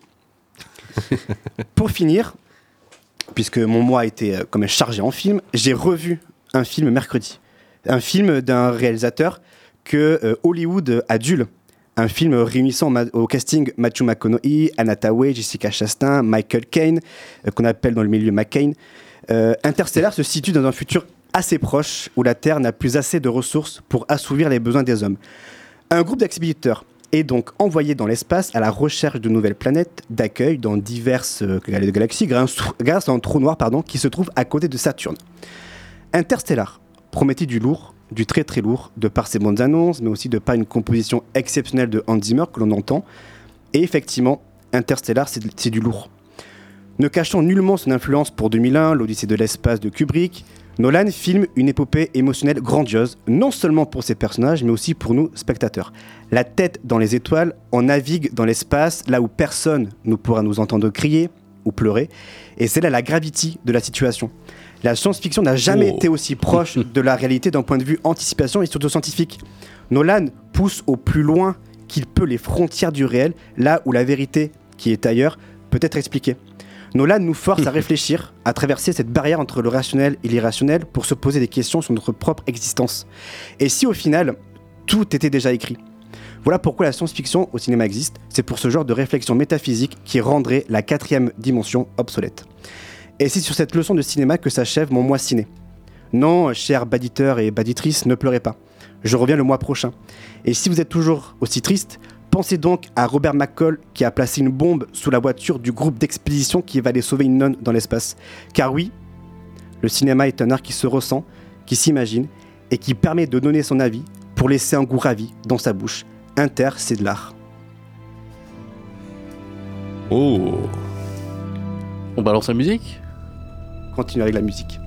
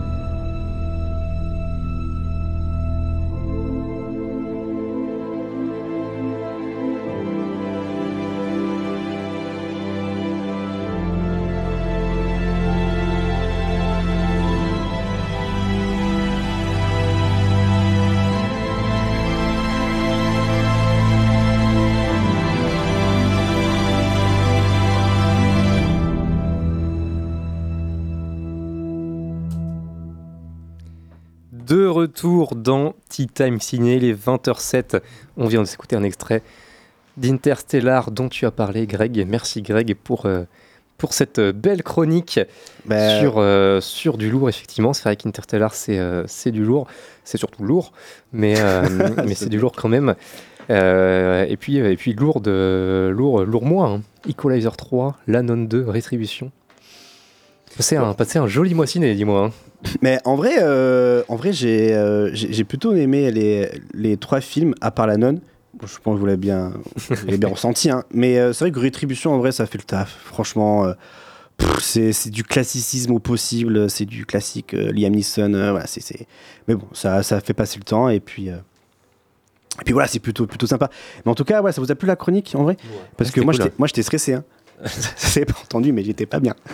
Mais euh, voilà, donc euh, j'essaierai de faire ça tous les mois, essayer de, voilà, de, de- de vous parler des films que je vois. euh, T'as pas parlé du voyage de Déméter? Non, j'ai Ouais. pas parlé. Du... ben, j'ai hésité à, en- à, à- à- à en parler du voyage de Déméter. euh, On parce en que avait tu, discuté. tu l'as vu aussi, hein Ouais, je l'ai vu aussi. On en avait discuté un peu en off déjà. Et puis, ouais, c'était, des- on avait un peu le même avis, quoi. Mm. J'ai peu, hésité, mais je trouvais, j'avais plus de plus d'idées euh, sur Equalizer, La Nonne et Rétribution que sur le voyage de Déméter. Je- J'avais pas trop grand chose à dire sur euh, sur ce film-là. T'as pas non plus parlé d'Hypnotique. Ah non, mais alors là, je l'aurais, je l'aurais, je sais- non mais là, ça, ça, ça aurait duré un quart d'heure en fait. Hypnotique de Robert Rodriguez, mais n'allez pas voir ça quoi. Rodriguez C'est du père fils. C'est du, c'est du, c'est du sous sous sous Inception. Il y a, c'est, c'est du Inception. euh, on, on veut tu en voilà. C'est, La bande-annonce avait l'air folle et tout. Pourtant, Bah, c'est ouais, génial. Effectivement. Non, bah, en- en- arrêtez. En fait, Ouais. non, mais si la bande annonce était alléchante, mais en vrai, quand tu vois le film, tu penses qu'à une chose. C'est les rêves, les rêves, euh, Inception. Enfin, Ouais. Il y, a, il y a que de, il y a que de ça. Euh, et, euh, Ben Affleck, il a l'air de s'emmerder dans le film au possible. Franchement, hypnotique, non, c'est pas, possible de faire ce genre de, de- de- enfin, faire ce film, quoi. C'est pas possible. Antoine, toi qui voulais le voir, euh, Oui, alors j'ai pas pu le voir euh, pour l'instant. Je pense que je le rattraperai parce que je fais partie de ces gens qui, euh, qui aiment bien, pour une raison que moi-même je n'explique pas toujours vraiment, hein, mais, mais, mais j'aime bien Robert Rodriguez. Donc, donc non, j'étais quand même curieux de le voir. Je suis à peu près convaincu d'être d'accord avec toi sur le fait que ce n'est sûrement pas un très grand film. J'ai Mais- assez peu de doutes là-dessus. En vrai, je suis curieux d'avoir ton euh, avis, vraiment. Mais un jour, un jour, j'essaierai de faire une chronique sur pourquoi j'aime bien Robert Rodriguez. Parce Ah, que- je suis très intéressé d'écouter quand même. Et pourquoi Et pourquoi Spy Kids, c'est formidable. Mais euh, Mais si, Bon. c'est sympa, Spy Kids. À part le 3D Non, tu parles non, pas du 3D. mais si, le 3D, il est pro- très bien aussi. Et Avec- Shark Boy et Lava Girl. Oh là là, c'est qu'il a fait Euh, ça. Oui, non, donc ça, c'est c'est- ça, c'est un peu Non, ridicule. son Je- meilleur, je film, euh, son meilleur film, c'est une nuit, une nuit en enfer. Ça. Oui, Moi, avec, ce- euh, Avec Tarantino. Bah avec oui. Tarantino qui Moi, j'aime bien la- ce film. Bah non, il y a Ouais. Alita aussi. Pardon Alita cool. Ah bah Alita parce Ah, que Cameron a Alita est écrit le script cool. et qu'il lui a refilé littéralement les, Et- les, les prévisu- prévisualis- prévisualisations. Euh, Aïe aïe aïe aïe aïe aïe. Euh, il va pas y avoir la suite? Ça n'avait pas été officialisé cette histoire de Alita plus 2 là? Ça n'a pas été officialisé quelque Alors, ça n'a part? jamais trop été officialisé. Ils en parlent à peu près tous les. euh, que ce soit alors Cameron et son, son partenaire in crime, la producteur dont j'ai mangé le nom. John Lando. John Lando, voilà, exactement.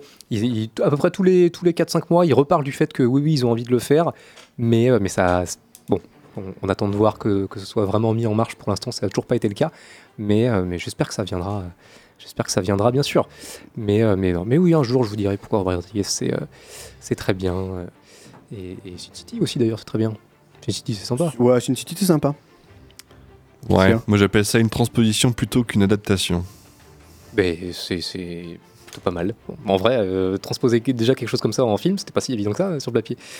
Ah, t'es censé adapter quand tu passes d'un médium à un autre. Oui. On Bon, fera- bref, on aura le débat. ouais. Après, On fera, surtout on fera Frank un jour le euh, débat sur les adaptations aussi. Tu, Mais, sais euh, que, tu sais que ce débat euh, de l'adaptation, enfin je sais pas si t'es au courant, mais ça fait quoi? Ça fait 10 ans qu'on fait de la radio ensemble avec Antoine? Ouais, ouais, ouais. Ça fait 10 ans qu'on s'interdit formellement de faire ce, de faire ce débat Ah ouais parce qu'on n'est pas du tout d'accord. Depuis que, depuis que j'ai euh, expliqué, enfin tenté d'expliquer à, à Greg et, et à d'autres hein, pourquoi, euh, pourquoi Harry Potter 3 est, est une euh, terrible adaptation. Il est le plus mauvais des, Potter. Voilà. Pour lui, hein. Ah ouais. Et D'accord. donc, et donc depuis, depuis ça, ça fait 10 ans qu'on s'interdit tous les deux de faire ce genre de débat parce que en- ça va se finir en Je dis pas bagarre. que non mais c'est juste que je dis pas que c'est un mauvais film. hein. Je dis juste que ce n'est pas l'adaptation du bouquin Harry Potter 3. hein. C'est un autre film. Mais, euh, mais voilà. Mais euh, c'est un long débat qu'on fera un jour peut-être. Ouais, mais, j'arrête parce que j'avais donné, des- euh, j'ai donné des exemples. et je- Non, non, non, non, je non. me calme. Non, non, on va, on va pas enchaîner sur ça. mais, mais en tout cas, très, très jolie chronique. euh, très jolie chronique. Et, euh, non, mais c'est vrai que c'est, c'est rigolo. euh, surtout des fois, il y a des moments où tu es là, genre. C'est, c'est, ça doit être C'est- compliqué à dire. Hein. T'as dû te- la mâchoire et. non, mais il y a des fois, euh, vraiment sur des, ouais, sur des certaines phrases, euh, sur certaines phrases, ouais, il faut, faut vraiment articuler et euh, parfois euh, ça s'entend à la- à l'antenne que je n'articule pas forcément beaucoup. Là, il faut, voilà, je m'oblige à articuler et. Mais en tout cas, c'était un défi pour moi parce que à l'écrit, ça passe bien parce qu'à l'écrit, tu as le temps de relire les phrases avant pour bien comprendre les références. Les jeux de mots. Les jeux de mots à, l'écran, à l'oral, pardon. Ouais, Il faut, faut vraiment que j'accentue sur certains termes pour bien faire les liens, comme Al Gore, euh, fenêtre, volet, tout ça, des, des choses comme ça. et qu'il- ouais, faut vraiment bien accentuer pour, euh, pour comprendre les, les références. Quoi. Même c'était rigolo. Oui, c'est pas mal. hein. C'est Ben, pas mal du tout. Merci beaucoup, les gars. Euh, Grégory Slammer. Dites-nous, Voilà. hein, si, si vous écoutez, euh, dites-nous ce que vous en avez pensé, bien sûr, les, les auditrices et auditeurs. Il y a Alice qui me, qui me dit euh, merci, euh, merci, non, qui me dit well done, très jolie chronique. Donc euh, merci, merci Alice.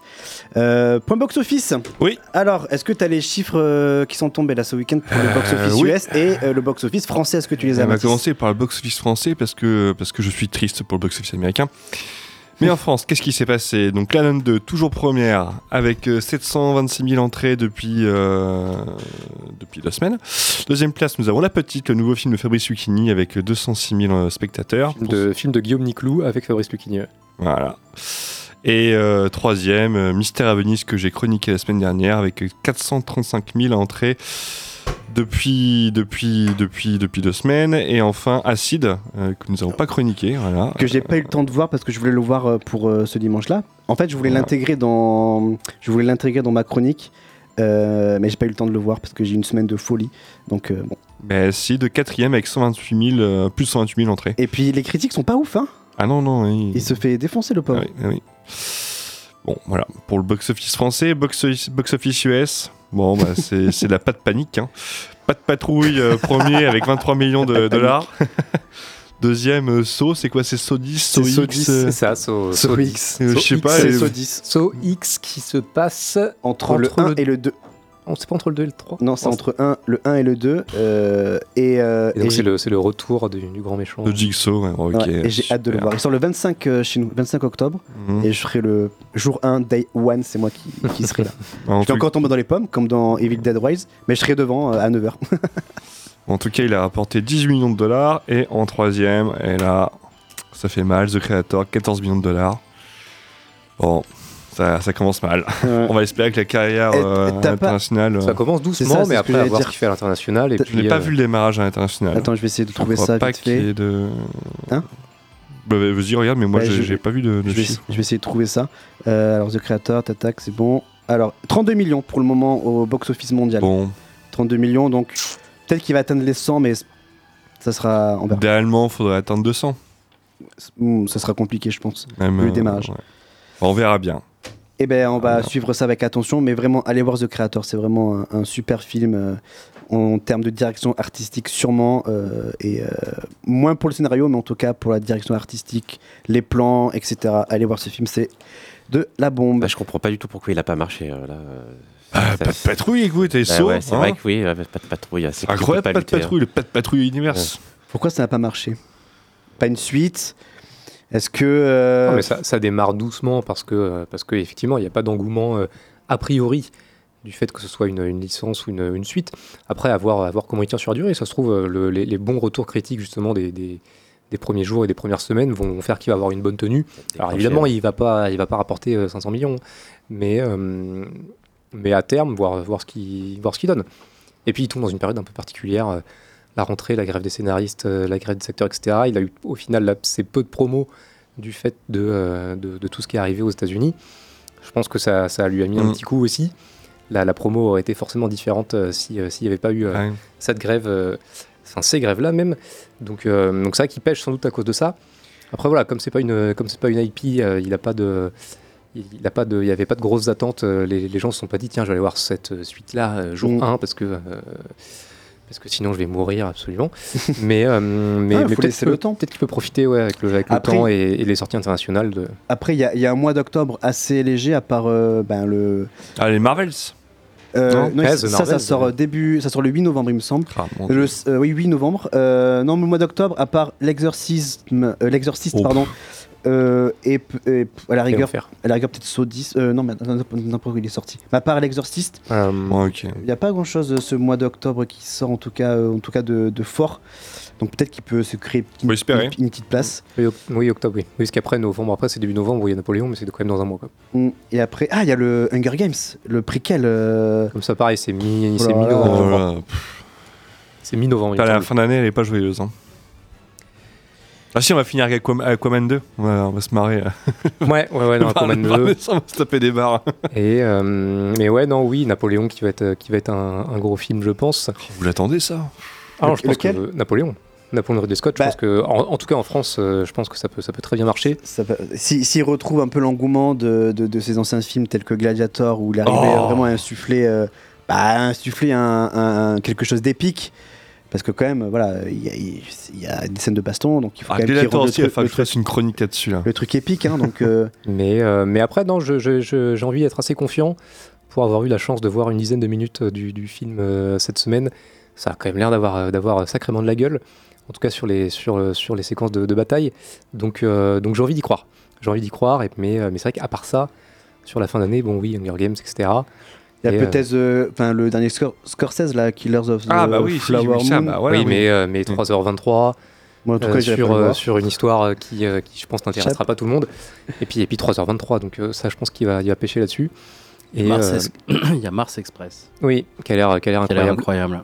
euh, par euh, Jérémy. Perrin et l'équipe euh, derrière Last Man. Ça c'est français, c'est de la SF et, euh, et ça sort ça sort en novembre aussi, ça a l'air très très chouette.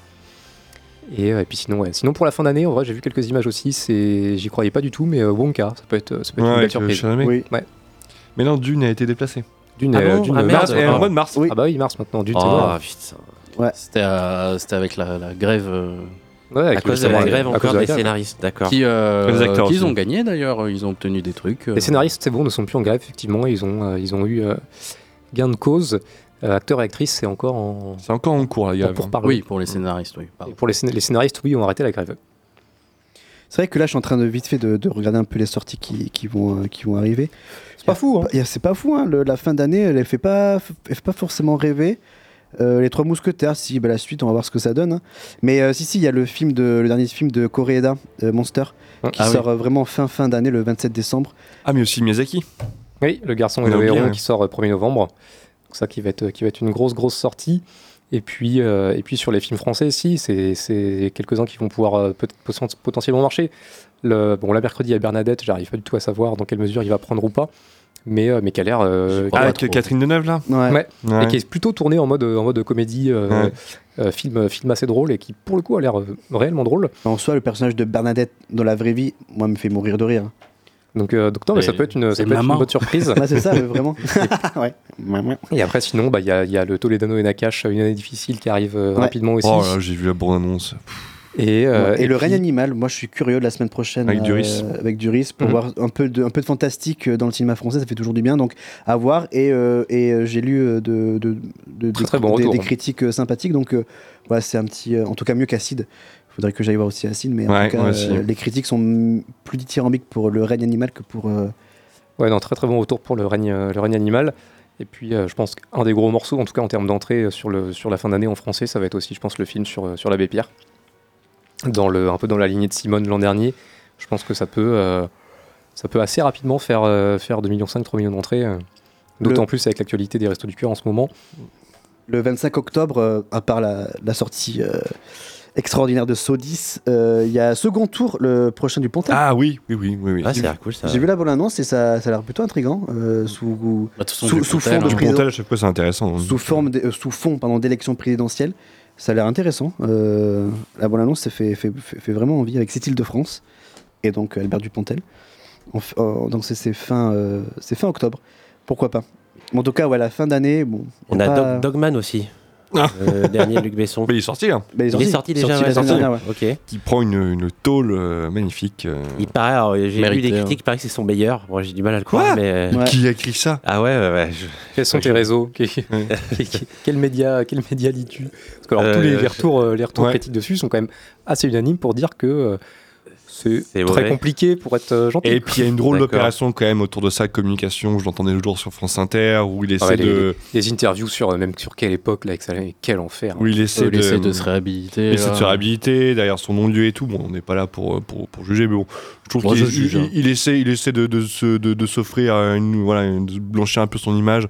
Bon, euh, c'est mort quoi. Enfin, t'es cramé, t'es cramé. euh.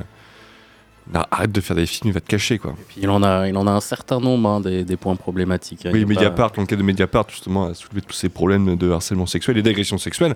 Et, et- mais c'est qu'il n'y a pas de ça, il y a des histoires de vol de scénar. il y a des Oui, ça aussi, de- mais ça, ça fait des années. Ça fait, Ça fait ça des fait années, 20 hein. ans qu'il a accusé de, de voler des scénarios, mais euh, voilà. L'utilisation des étudiants de son école euh, dans ses films. euh. Oui, d'ailleurs, Oui. sur le dernier, sur Malédiction, où ça a été justement Ouais. révélé, documenté, et, et c'est assez terrifiant de voir le système Besson, quoi. Donc c'est quand même quelqu'un qui phagocyte, qui bougie tout ce qu'il y a autour de lui, quoi. Et euh, puis oui, non, puis les critiques sur Dogman sont pas terribles. Donc, euh, Un donc, sous-Joker. Alors déjà que le Joker, moi, c'est mon humble avis, ça vole pas très haut, hein. Un sous-Joker, putain. Joker, c'est sympa, Joker, c'est bien. Ouais. ouais. Non, en- non, en vrai, je suis d'accord avec toi, Ah. ça, ça, pète pas, ça casse pas trop pas de Joker qui a un sous, quand même un sous Scorsese aussi, enfin bon, un sous Taxi Driver. Ouais, c'est une copie de copie, quoi. Voilà. Besson, bon. Besson arrive en bout de chaîne. euh, bon. De toute façon, Et, il, arrive, euh, il arrive toujours au bout de chaîne. Hein. Et d'après ses interviews, parce que j'en j'en ai suivi quelques-unes de Luc Besson, il en a, il a deux trois films en plus euh, en tête là qu'il aimerait réaliser. Ah ouais, qu'il les garde Ouais. en tête. hein. Ouais, qu'il les garde, qu'il arrête. hein. Allez, Ouais, euh, ouais. vu les affaires qui lui, qui lui courent au cul, ouais. ferait mieux de faire profil bas. hein. En tout cas, bon, fin d'année un peu, euh, un peu en demi-teinte. On verra, on verra s'il y a des pépites qui, euh, qui sortent. On, on vous tiendra au courant tout au long de l'année. À quoi Non. deux, non, non. Euh, avant de faire le contest, tiens, on va faire une dernière pause musicale. Euh, Quentin, qu'est-ce que tu nous as prévu? Alors, euh, j'ai prévu Living Caladan de, de Hans Zimmer pour, euh, pour Dune. Oh putain. Oh non Mais si, quel plaisir. Je crois que c'est la dernière fois que je vais te confier euh, la programmation musicale. Ça suffit, les- Bah, les j'ai- anti- j'ai mal parlé de euh, les Denis, ils vont maintenant. Bah, justement, c'était pour ça. C'est formidable. là. Ça pour te faire chier. Merde. Mais, et c'est le réel, il fait ce qu'il veut. Oui, c'est Donc on vrai. écoute euh, ta musique, Quentin, et on se retrouve pour terminer l'émission avec le contest. On est là jusqu'à 21h à peu près. Allez, de... à de suite.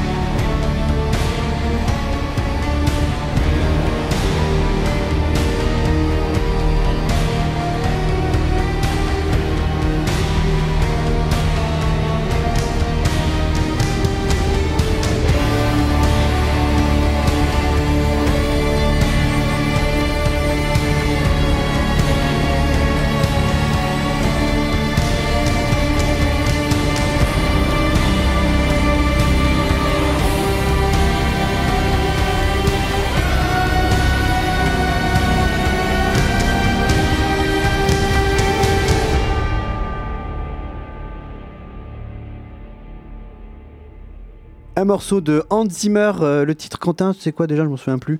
Living Caladan. Que l'on retrouve dans euh, Dune. Le film, euh, la suite est prévue en mars, c'est ça Mathis Je ne pas de bêtises.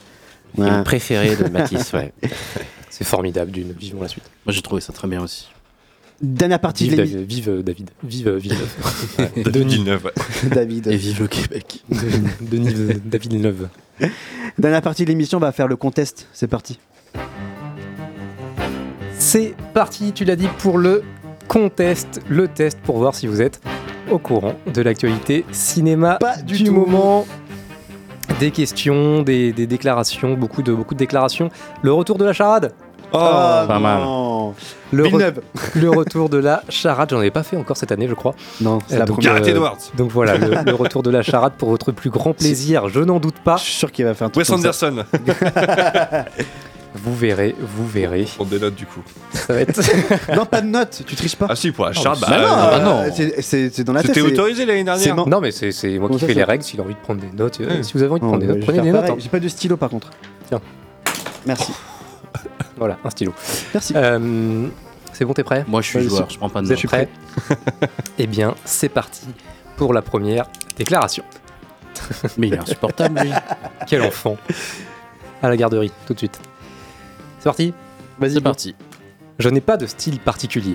Gareth Edwards. Gareth. Pour moi, c'est juste comme ça que sont les choses. Bien sûr qu'on peut identifier une patte, mais l'idée d'un style, c'est une invention. Par exemple, les gens disent souvent que je fais ce genre de plan avec les personnes en randonnion. Wes Anderson. Wes Anderson. Bonne réponse de Matisse. Mec. Euh, mais c'est juste une certaine manière de filmer une séquence euh, qui n'est pas si courante chez tout le monde. Moi, je sais exactement quand j'ai commencé à le faire et je sais pourquoi. C'est quand nous faisions Rushmore, j'ai aimé faire ça, c'était intéressant et j'ai apprécié. Et donc j'ai l'impression d'en faire des variantes depuis. Wes Anderson à Deadline, premier point pour Matisse. Prochaine déclaration, deuxième Edwards. déclaration. Oh. Gareth. Le futur du cinéma, Gareth. c'est l'IMAX et les formats les plus larges. Vi- Villeneuve. Denis Villeneuve. Bonne réponse de Greg. Le public veut voir quelque chose qu'il ne peut avoir à la maison, qui n'existe pas en streaming. Ils veulent vivre ça comme un événement. Il y a cette notion dans l'esprit de certains que les films sont devenus des contenus. Je hais ce mot contenu. Le fait que des œuvres telles qu'Oppenheimer puissent sortir au cinéma et cartonner Ah oui. sur grand écran, devenir de véritables événements, ça nous rappelle l'idée que c'est une forme d'art exceptionnelle et que cette expérience doit être vécue dans une salle de cinéma. Et moi, je suis d'accord. hein. Denis. Denis Villeneuve. Moi, je suis d'accord avec lui parce qu'en vrai, les films sur Netflix, j'ai du mal à les regarder. Ouais, bah oui. C'est pour ça que je ne regarde pas. euh, je suis pas fou de, de, de sorties ciné sur. euh, Enfin, sorties films euh, sur Netflix parce que j'ai du mal vraiment à m'installer. Parce qu'il y a toujours la tentation de hop, regarder son portable, checker un peu ses mails ou faire, enfin, faire autre chose que, que de regarder le film. Alors que quand tu es assis euh, sur un fauteuil de cinéma, t'as le film en face et go quoi. T'as pas le choix. T'as pas le choix et tu. Voilà, t'as pas le choix. T'es face à l'œuvre et basta. Là, en plus, euh, c'est pour ça que je disais tout à l'heure euh, consommation pour euh, le dernier film, enfin court métrage de Wes Anderson, parce que c'est vrai, c'est que de la conso euh, et voilà, j'ai toujours du mal à, à regarder des films. C'est pour ça que là, j'ai peur pour le prochain Bayona qui va sortir là d'ici deux, deux semaines sur Netflix, la Società della Nueve, si je dis pas de bêtises. Ah oui, sur le crash euh, sur d'avion le crash d'avion. ouais. voilà. Donc là, il y a un nouveau Bayona qui va sortir. Et j'ai peur de le regarder sur petit écran, sur mon écran d'ordi, parce que j'ai pas de télé. Donc j'ai peur et j'espère que ça sera une bonne expérience quand même. Mais bon, ça me fait un peu peur. Et puis il y a même euh, il y a, y a The Killer qui arrive, euh, qui arrive rapidement de, de Ah, de Fincher, Fincher, qui ouais. sort également sur, euh, sur plateforme directement. Donc, euh, donc oui, ça c'est sûr que c'est des films qu'on aimerait, qu'on aimerait voir Fincher sur. qui fait que, que des trucs sur plateforme maintenant. Ouais, Que pour Netflix. A arrêté, euh, on n'a plus rien à foutre. Ouais. Et, euh, mais c'est vrai qu'au cinéma, on a, on a moins cette tentation-là, sauf Greg euh, devant euh, Boys Afraid. Quoi. Ouais, parce là, faut- on, on envoie des messages. Il faut, faut raconter, hein, parce que euh, je crois qu'on l'a déjà dit à l'antenne, mais euh, bon, on va le redire. Mais euh, Antoine a vu le film avant moi, et moi je l'ai revu, enfin je l'ai vu 2-3 jours plus tard pour Boys of Red. Le film dure 3 heures Huit ressenties, 3 heures ressenties, euh, 16 heures. Et pendant le film, j'ai envoyé des messages à Antoine pour lui dire mais c'est quand que ce, que ce cauchemar va arrêter quoi Calvaire. Et Antoine il m'encourageait.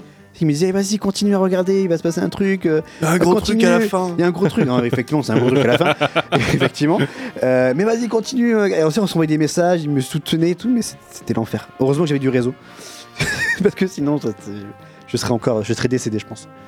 Euh, un point du coup pour toi, Greg, grâce à Denis Villeneuve. Merci, Denis. Un point toujours pour Matisse. Je sais pas pourquoi je regarde l'heure alors qu'il est 20h30, on a largement le temps. Mais grave. Tout va bien se passer, les réflexes. Euh, prochaine déclaration.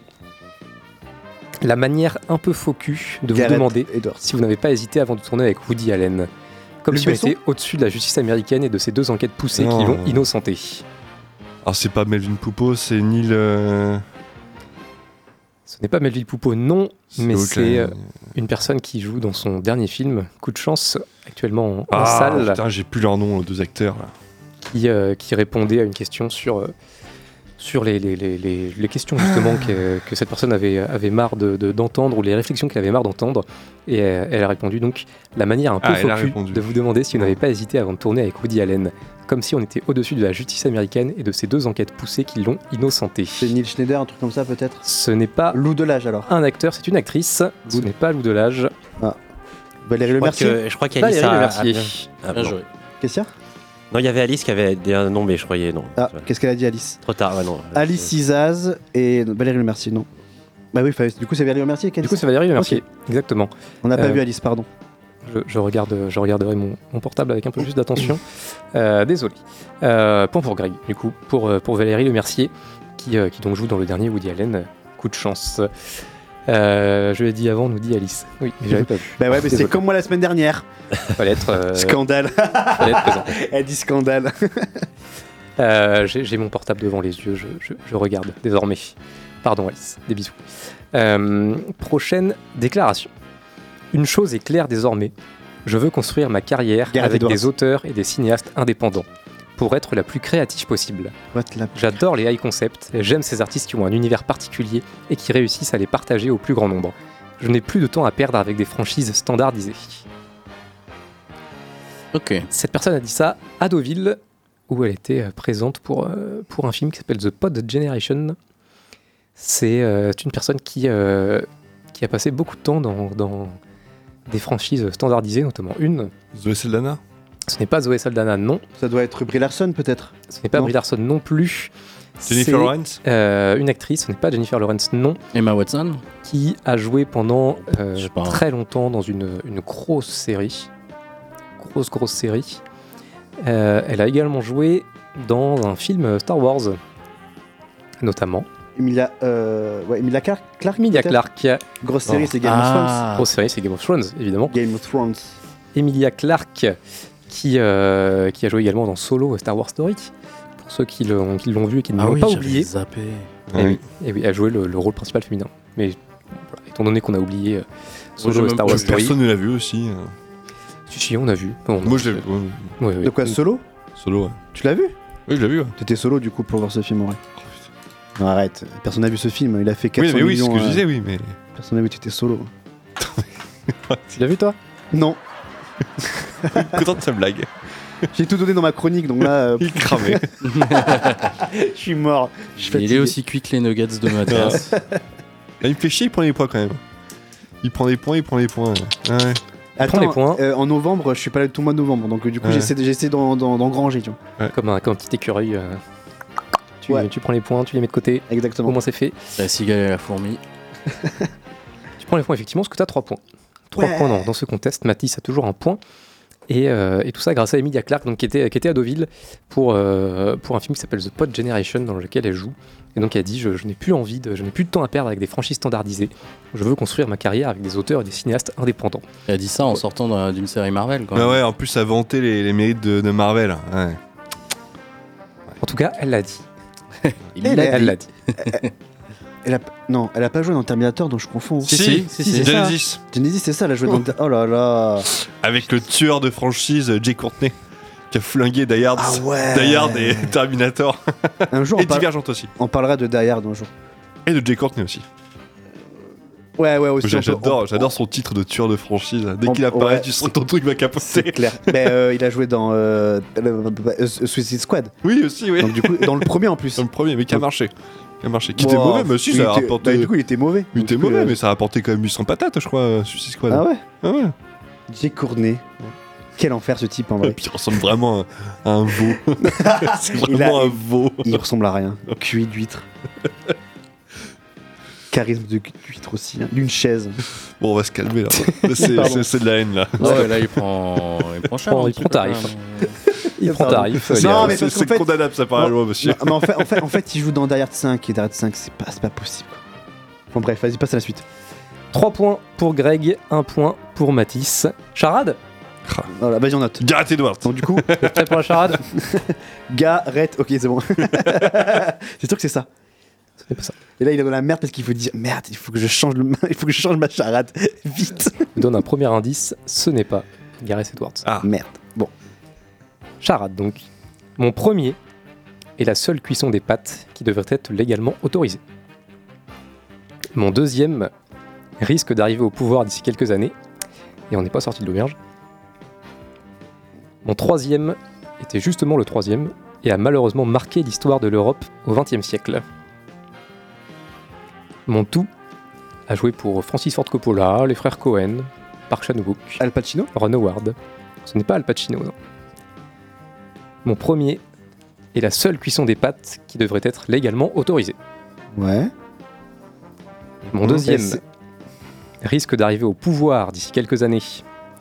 Et on n'est pas sorti de l'auberge. Mon troisième était justement le troisième et a malheureusement marqué l'histoire de l'Europe au XXe siècle. Bon, Al- Al Dente quelque chose, Ouais. c'est ça? Ouais, ouais, c'est pas mal. Et il a joué pour? Francis Ford Coppola, les frères Cohen, Park Chan-wook, Ron Howard. Alden Ehrenreich. Ouais, il a, il a- Ehrenreich. il- non, mais il a regardé sur son portable aussi. hein. Comment t'as trouvé? Dis-nous comment t'as trouvé. mais Al Dente, euh, c'est quoi? Vas-y, con. Alden Ehrenreich. Ehrenreich. En- RN. le- Ah, RN. RN ah, d'accord, national. ouais. Ehrenreich. Voilà. Ouah, t'es parti loin, toi Mais quoi? Alden, Eren, Reich. Alden, Eren, Reich. Déjà, rien que le, le nom est imprononçable. C'est lui qui joue solo. Ah, mais oui oui. Et qui joue aussi dans Oppenheimer. Ah, Ouais. Ouais. Voilà la gueule qu'il a, lui. Ah. Alden, Ehrenreich. Un franc pour Julien, on sait pas trop comment, on va l'accepter. Moi, j'avais que Reich, moi. Ah ouais, Elden. Moi j'avais Dente, Bah, Reich. al dente, j'étais pas sûr. J'essayais avec ferme, euh, je trouvais pas. J'essayais avec al fondant. dente, je trouvais pas. Avec fondant, je trouvais pas. Aldent, mon deuxième risque d'arriver au pouvoir d'ici quelques années, on n'est pas sorti de l'auberge. Putain, J'étais sur, j'étais sur Le Pen ou Philippe. Ouais. J'avais tout, Moi, j'étais sur Marie. Donc, Al Dente Marie, j'attends, c'est un truc Euh, bizarre. Dente, Eren et Reich, mais. Euh, ah, Alden, Ehrenreich, solo. C'est lui qui joue Et solo. t'avais dit Coppola est-ce qu'il joue dans le prochain Coppola? Non, il a façon, joué dans, un- nom, il a joué dans, les, dans, dans des euh, vieux Coppola. Alors attends que je te retrouve exactement lesquels, que je dise pas de conneries. Et euh, Parce que Fred Cohen, c'est avec César. Ouais, exactement. Tac, tac, tac. Il jouait dans, il a joué dans Tetro et dans Twixt. Ah oui, d'accord. Et Pas les plus gros, et- mais. euh, Et pourquoi tu parles de lui? l'ancienne. Pourquoi je parle de lui? C'est quoi Parce que, Parce qu'il joue- euh, bah, parce il a que solo, Star. Wars Story, il a Oppenheimer, euh, puis parce que j'avais envie. D'accord, ok. Il n'a pas de, ouais, de, de- de- d'actualité euh, en ce moment, quoi. À part Oppenheimer. Ok, très bien. Euh, Park Chan-wook qui jouait dans, dans Stalker de Park Chan-wook. Euh, il a joué pour Woody Allen d'ailleurs, je l'ai pas cité, mais dans Blue Jasmine. Avec César exactement pour les, pour les frères Oui, il Cohen. est excellent dedans. Il est incroyable. Ouais, super, super, super film. Et, euh, et puis Baron Howard, euh, Solo Star Wars Story, c'est lui qui joue Han Solo jeune dans, euh, dans Solo. Putain, ouais, j'avais pas pensé à. J'avais pas fait le, le lien. Et il joue, euh, il joue, dans, il joue l'assistant du Sénat dans l'assistant au Sénat dans, dans Oppenheimer. Oppenheimer, ouais. Et, euh, et il joue, alors je n'ai pas vu, mais il joue également dans euh, Crazy Beer, Cocaine Beer Oui, il a. Oui. Le... d'Elizabeth Banks, qui avait fait parler. euh, Il est con ce film en plus. je sais pas. Moi je l'ai l'ai vu, enfin, je- je- est-ce que je l'avais critiqué? Ouais, je, je crois que j'avais Ouais, t'avais critiqué. fait une critique, Ouais, euh, était, bon, pff, voilà, quoi sans plus. Allez, prochaine. Un point du coup pour Mathis, un point pour Julien, grâce à Hey. Daniel Renreich. Et coucou, Trois Julien. points pour Et j'ai un Greg. point. Ah, bizarre, tu mettais ton portable quand même. hein. Ouais, c'est clair. ouais. Euh, c'est ton deuxième point de, de la saison, félicitations. Ouais. Prochaine déclaration? Mhm. Oui, bah, vas-y, bah oui. C'est parti. J'ai la liberté après laquelle j'ai toujours couru. Je me suis battu pour pouvoir exprimer ma créativité et Juste pour que Philippot. plus de 10 personnes aillent voir mes films au cinéma. Maintenant, il faut que je sois malin dans mes choix, mais s'attaquer à l'exorciste, c'est une autre paire de manches que Halloween. Euh. Non J'ai pas. Euh, J'ai pas Dan. Tra- Non. euh, ça Merde. Euh. Ah Il s'attaque à l'exorciste et Eh oui euh, putain, au vu des images, ça fait très très peur. euh, Pas pour les raisons J'ai les plus son nom en tête. euh. Et David Gordon Green. David Gordon Green, parfait putain. Greg. Il est sorti de loin. Je sais pas d'où il est sorti, le David Gordon Green, mais. David Gordon Green qui nous dit mais s'attaquer à l'exorciste, une autre paire de manches que Halloween. On va passer après William Friedkin, ouais. David Gordon Green qui, euh, qui euh, non content d'avoir déjà saccagé une, une saga d'horreur, euh, s'attaque à une autre. Ouais. Et j'ai lu que après l'exorciste, après euh, vendredi euh, Halloween, bah ils veulent faire vendredi 13. Mais non, mais putain, mais c'est bon. que oui. Ils veulent faire. J'ai lu ça là euh, cet après-midi. Non mais il faut lui faire, euh, enfin faut lui faire quelque chose à ce monsieur. Le... C'est lui qui avait fait à la base dans, dans le noir, c'est ça? Je crois pas. Non? Il me semble pas, non David Gordon Green. Il a fait, alors il a fait les trois Halloween euh, qui sont, euh, à mon sens, absolument catastrophiques et honteux euh, et euh, qui, ne, Non. qui ne rendent pas du tout honneur à, à l'œuvre originale de, de- de Carpenter. Stronger, Joe. hmm, non, il a pas fait non. Après il a fait. Non. Bon, non. La Babysitter malgré, malgré lui. Ok. Et, Non, euh, il et s'est donc- fait, vraiment- il s'est fait vraiment fait connaître pardon avec Halloween. Putain. Quel enfer.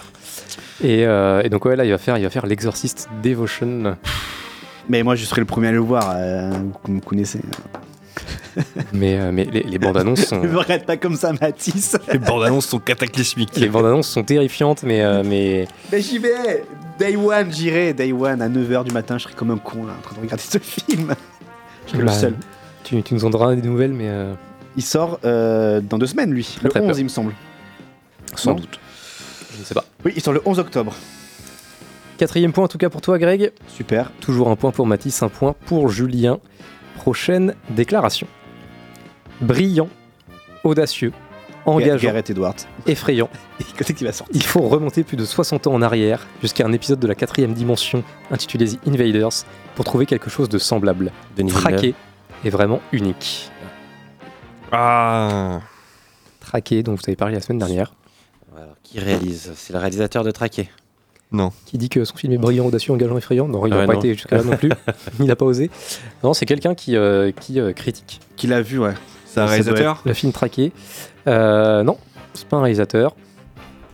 Brillant, audacieux, engageant, effrayant. Il faut remonter plus de 60 acteur ans en arrière jusqu'à un épisode de la quatrième dimension intitulé The Invaders pour trouver quelque chose de semblable, traqué et vraiment unique. Un acteur Un réalisateur Un producteur peut-être? Oh, il a peut-être dû produire des films, mais en tout cas, il n'est pas connu pour ça à la base. Mais, euh, mais c'est une, euh, c'est une personne où quand on, quand on reçoit ce genre de, de, de critiques concernant son, son film, c'est plutôt, euh, plutôt euh, satisfaisant. Je Le dirais. scénariste. Ce n'est pas un scénariste, non. C'est qui alors? C'est quoi, son titre? Enfin, je veux dire, euh, son, son job? C'est un écrivain. Ah, King Stephen King. Merde, Ah oh, je oui, l'avais en oui. tête. Oui. euh, Bah oui. Ah oui. Merde. Stephen King Merci sur Twitter. écrivain. Sur, euh, sur Twitter, c'est un tweet de, de Stephen King qui, euh, qui a adoré traquer, dont vous avez parlé la semaine dernière. Et que j'ai toujours pas vu, faut vraiment que je le vois. Regarde-le. Bah ouais, mais j'ai pas le temps. Allez. bouquet. Bah, je- mais ouais, mais bon, je vais pas me plaindre. Vas-y. Ah, C'est bientôt les vacances, t'auras du temps. hein. Bah, je travaille pendant les vacances. je suis animateur, je redeviens animateur pendant les vacances. Ah là là. Euh, cinquième point pour Greg qui s'envole loin devant. Un point pour Julien, toujours un point pour Matisse. Prochaine déclaration, c'est mon avant-dernière déclaration, sachez-le. Très bien. Il ne me reste que deux. Quand j'étais jeune, à l'école, je préférais Edwards. l'époque médiévale. Mais l'histoire de France m'a toujours fasciné. Bah, Ridley Scott. Ridley Scott. Ridley Putain, Scott. mais Salut Quentin arrête le Et ouais, je dégaine, carnage, boum là. Tu connais Lucky Luke? Bah, moi, je suis son frère. voilà, je dégaine plus vite D'accord. que mon ombre.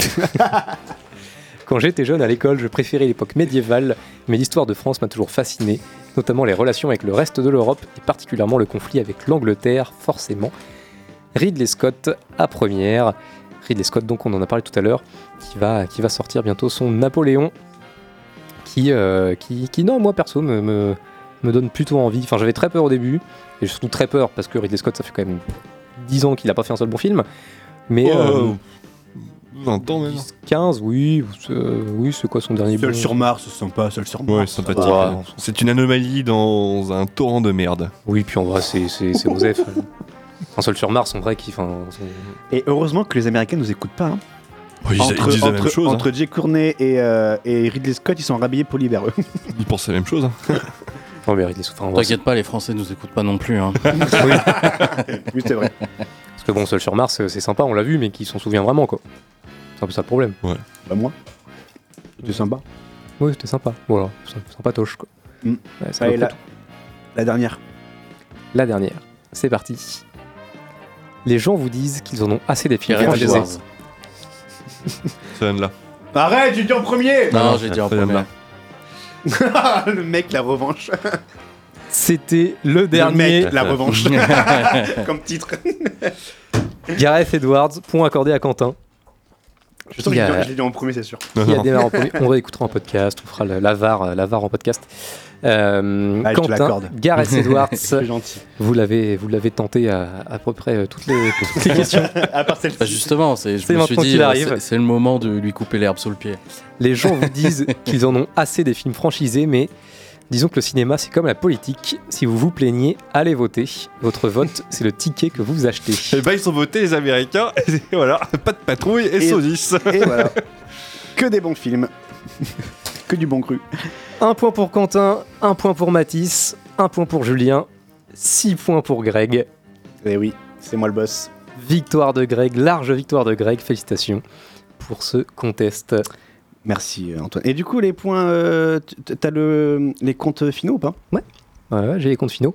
Euh, pour l'instant, on va partir d'en bas. Alors Jeanne, qui n'était là que pour la, la première mission, pour l'instant est à zéro. Voilà. Pardon. Donc, euh, je, je- je le précise tout de même. Je sais qu'elle va m'emmerder. Elle, va- elle va me défoncer. En- Jeanne, je t'aime. En bas de, en bas de classement, Jeanne. Un peu plus haut avec deux points, Julien. Ouais, et Bravo Julien.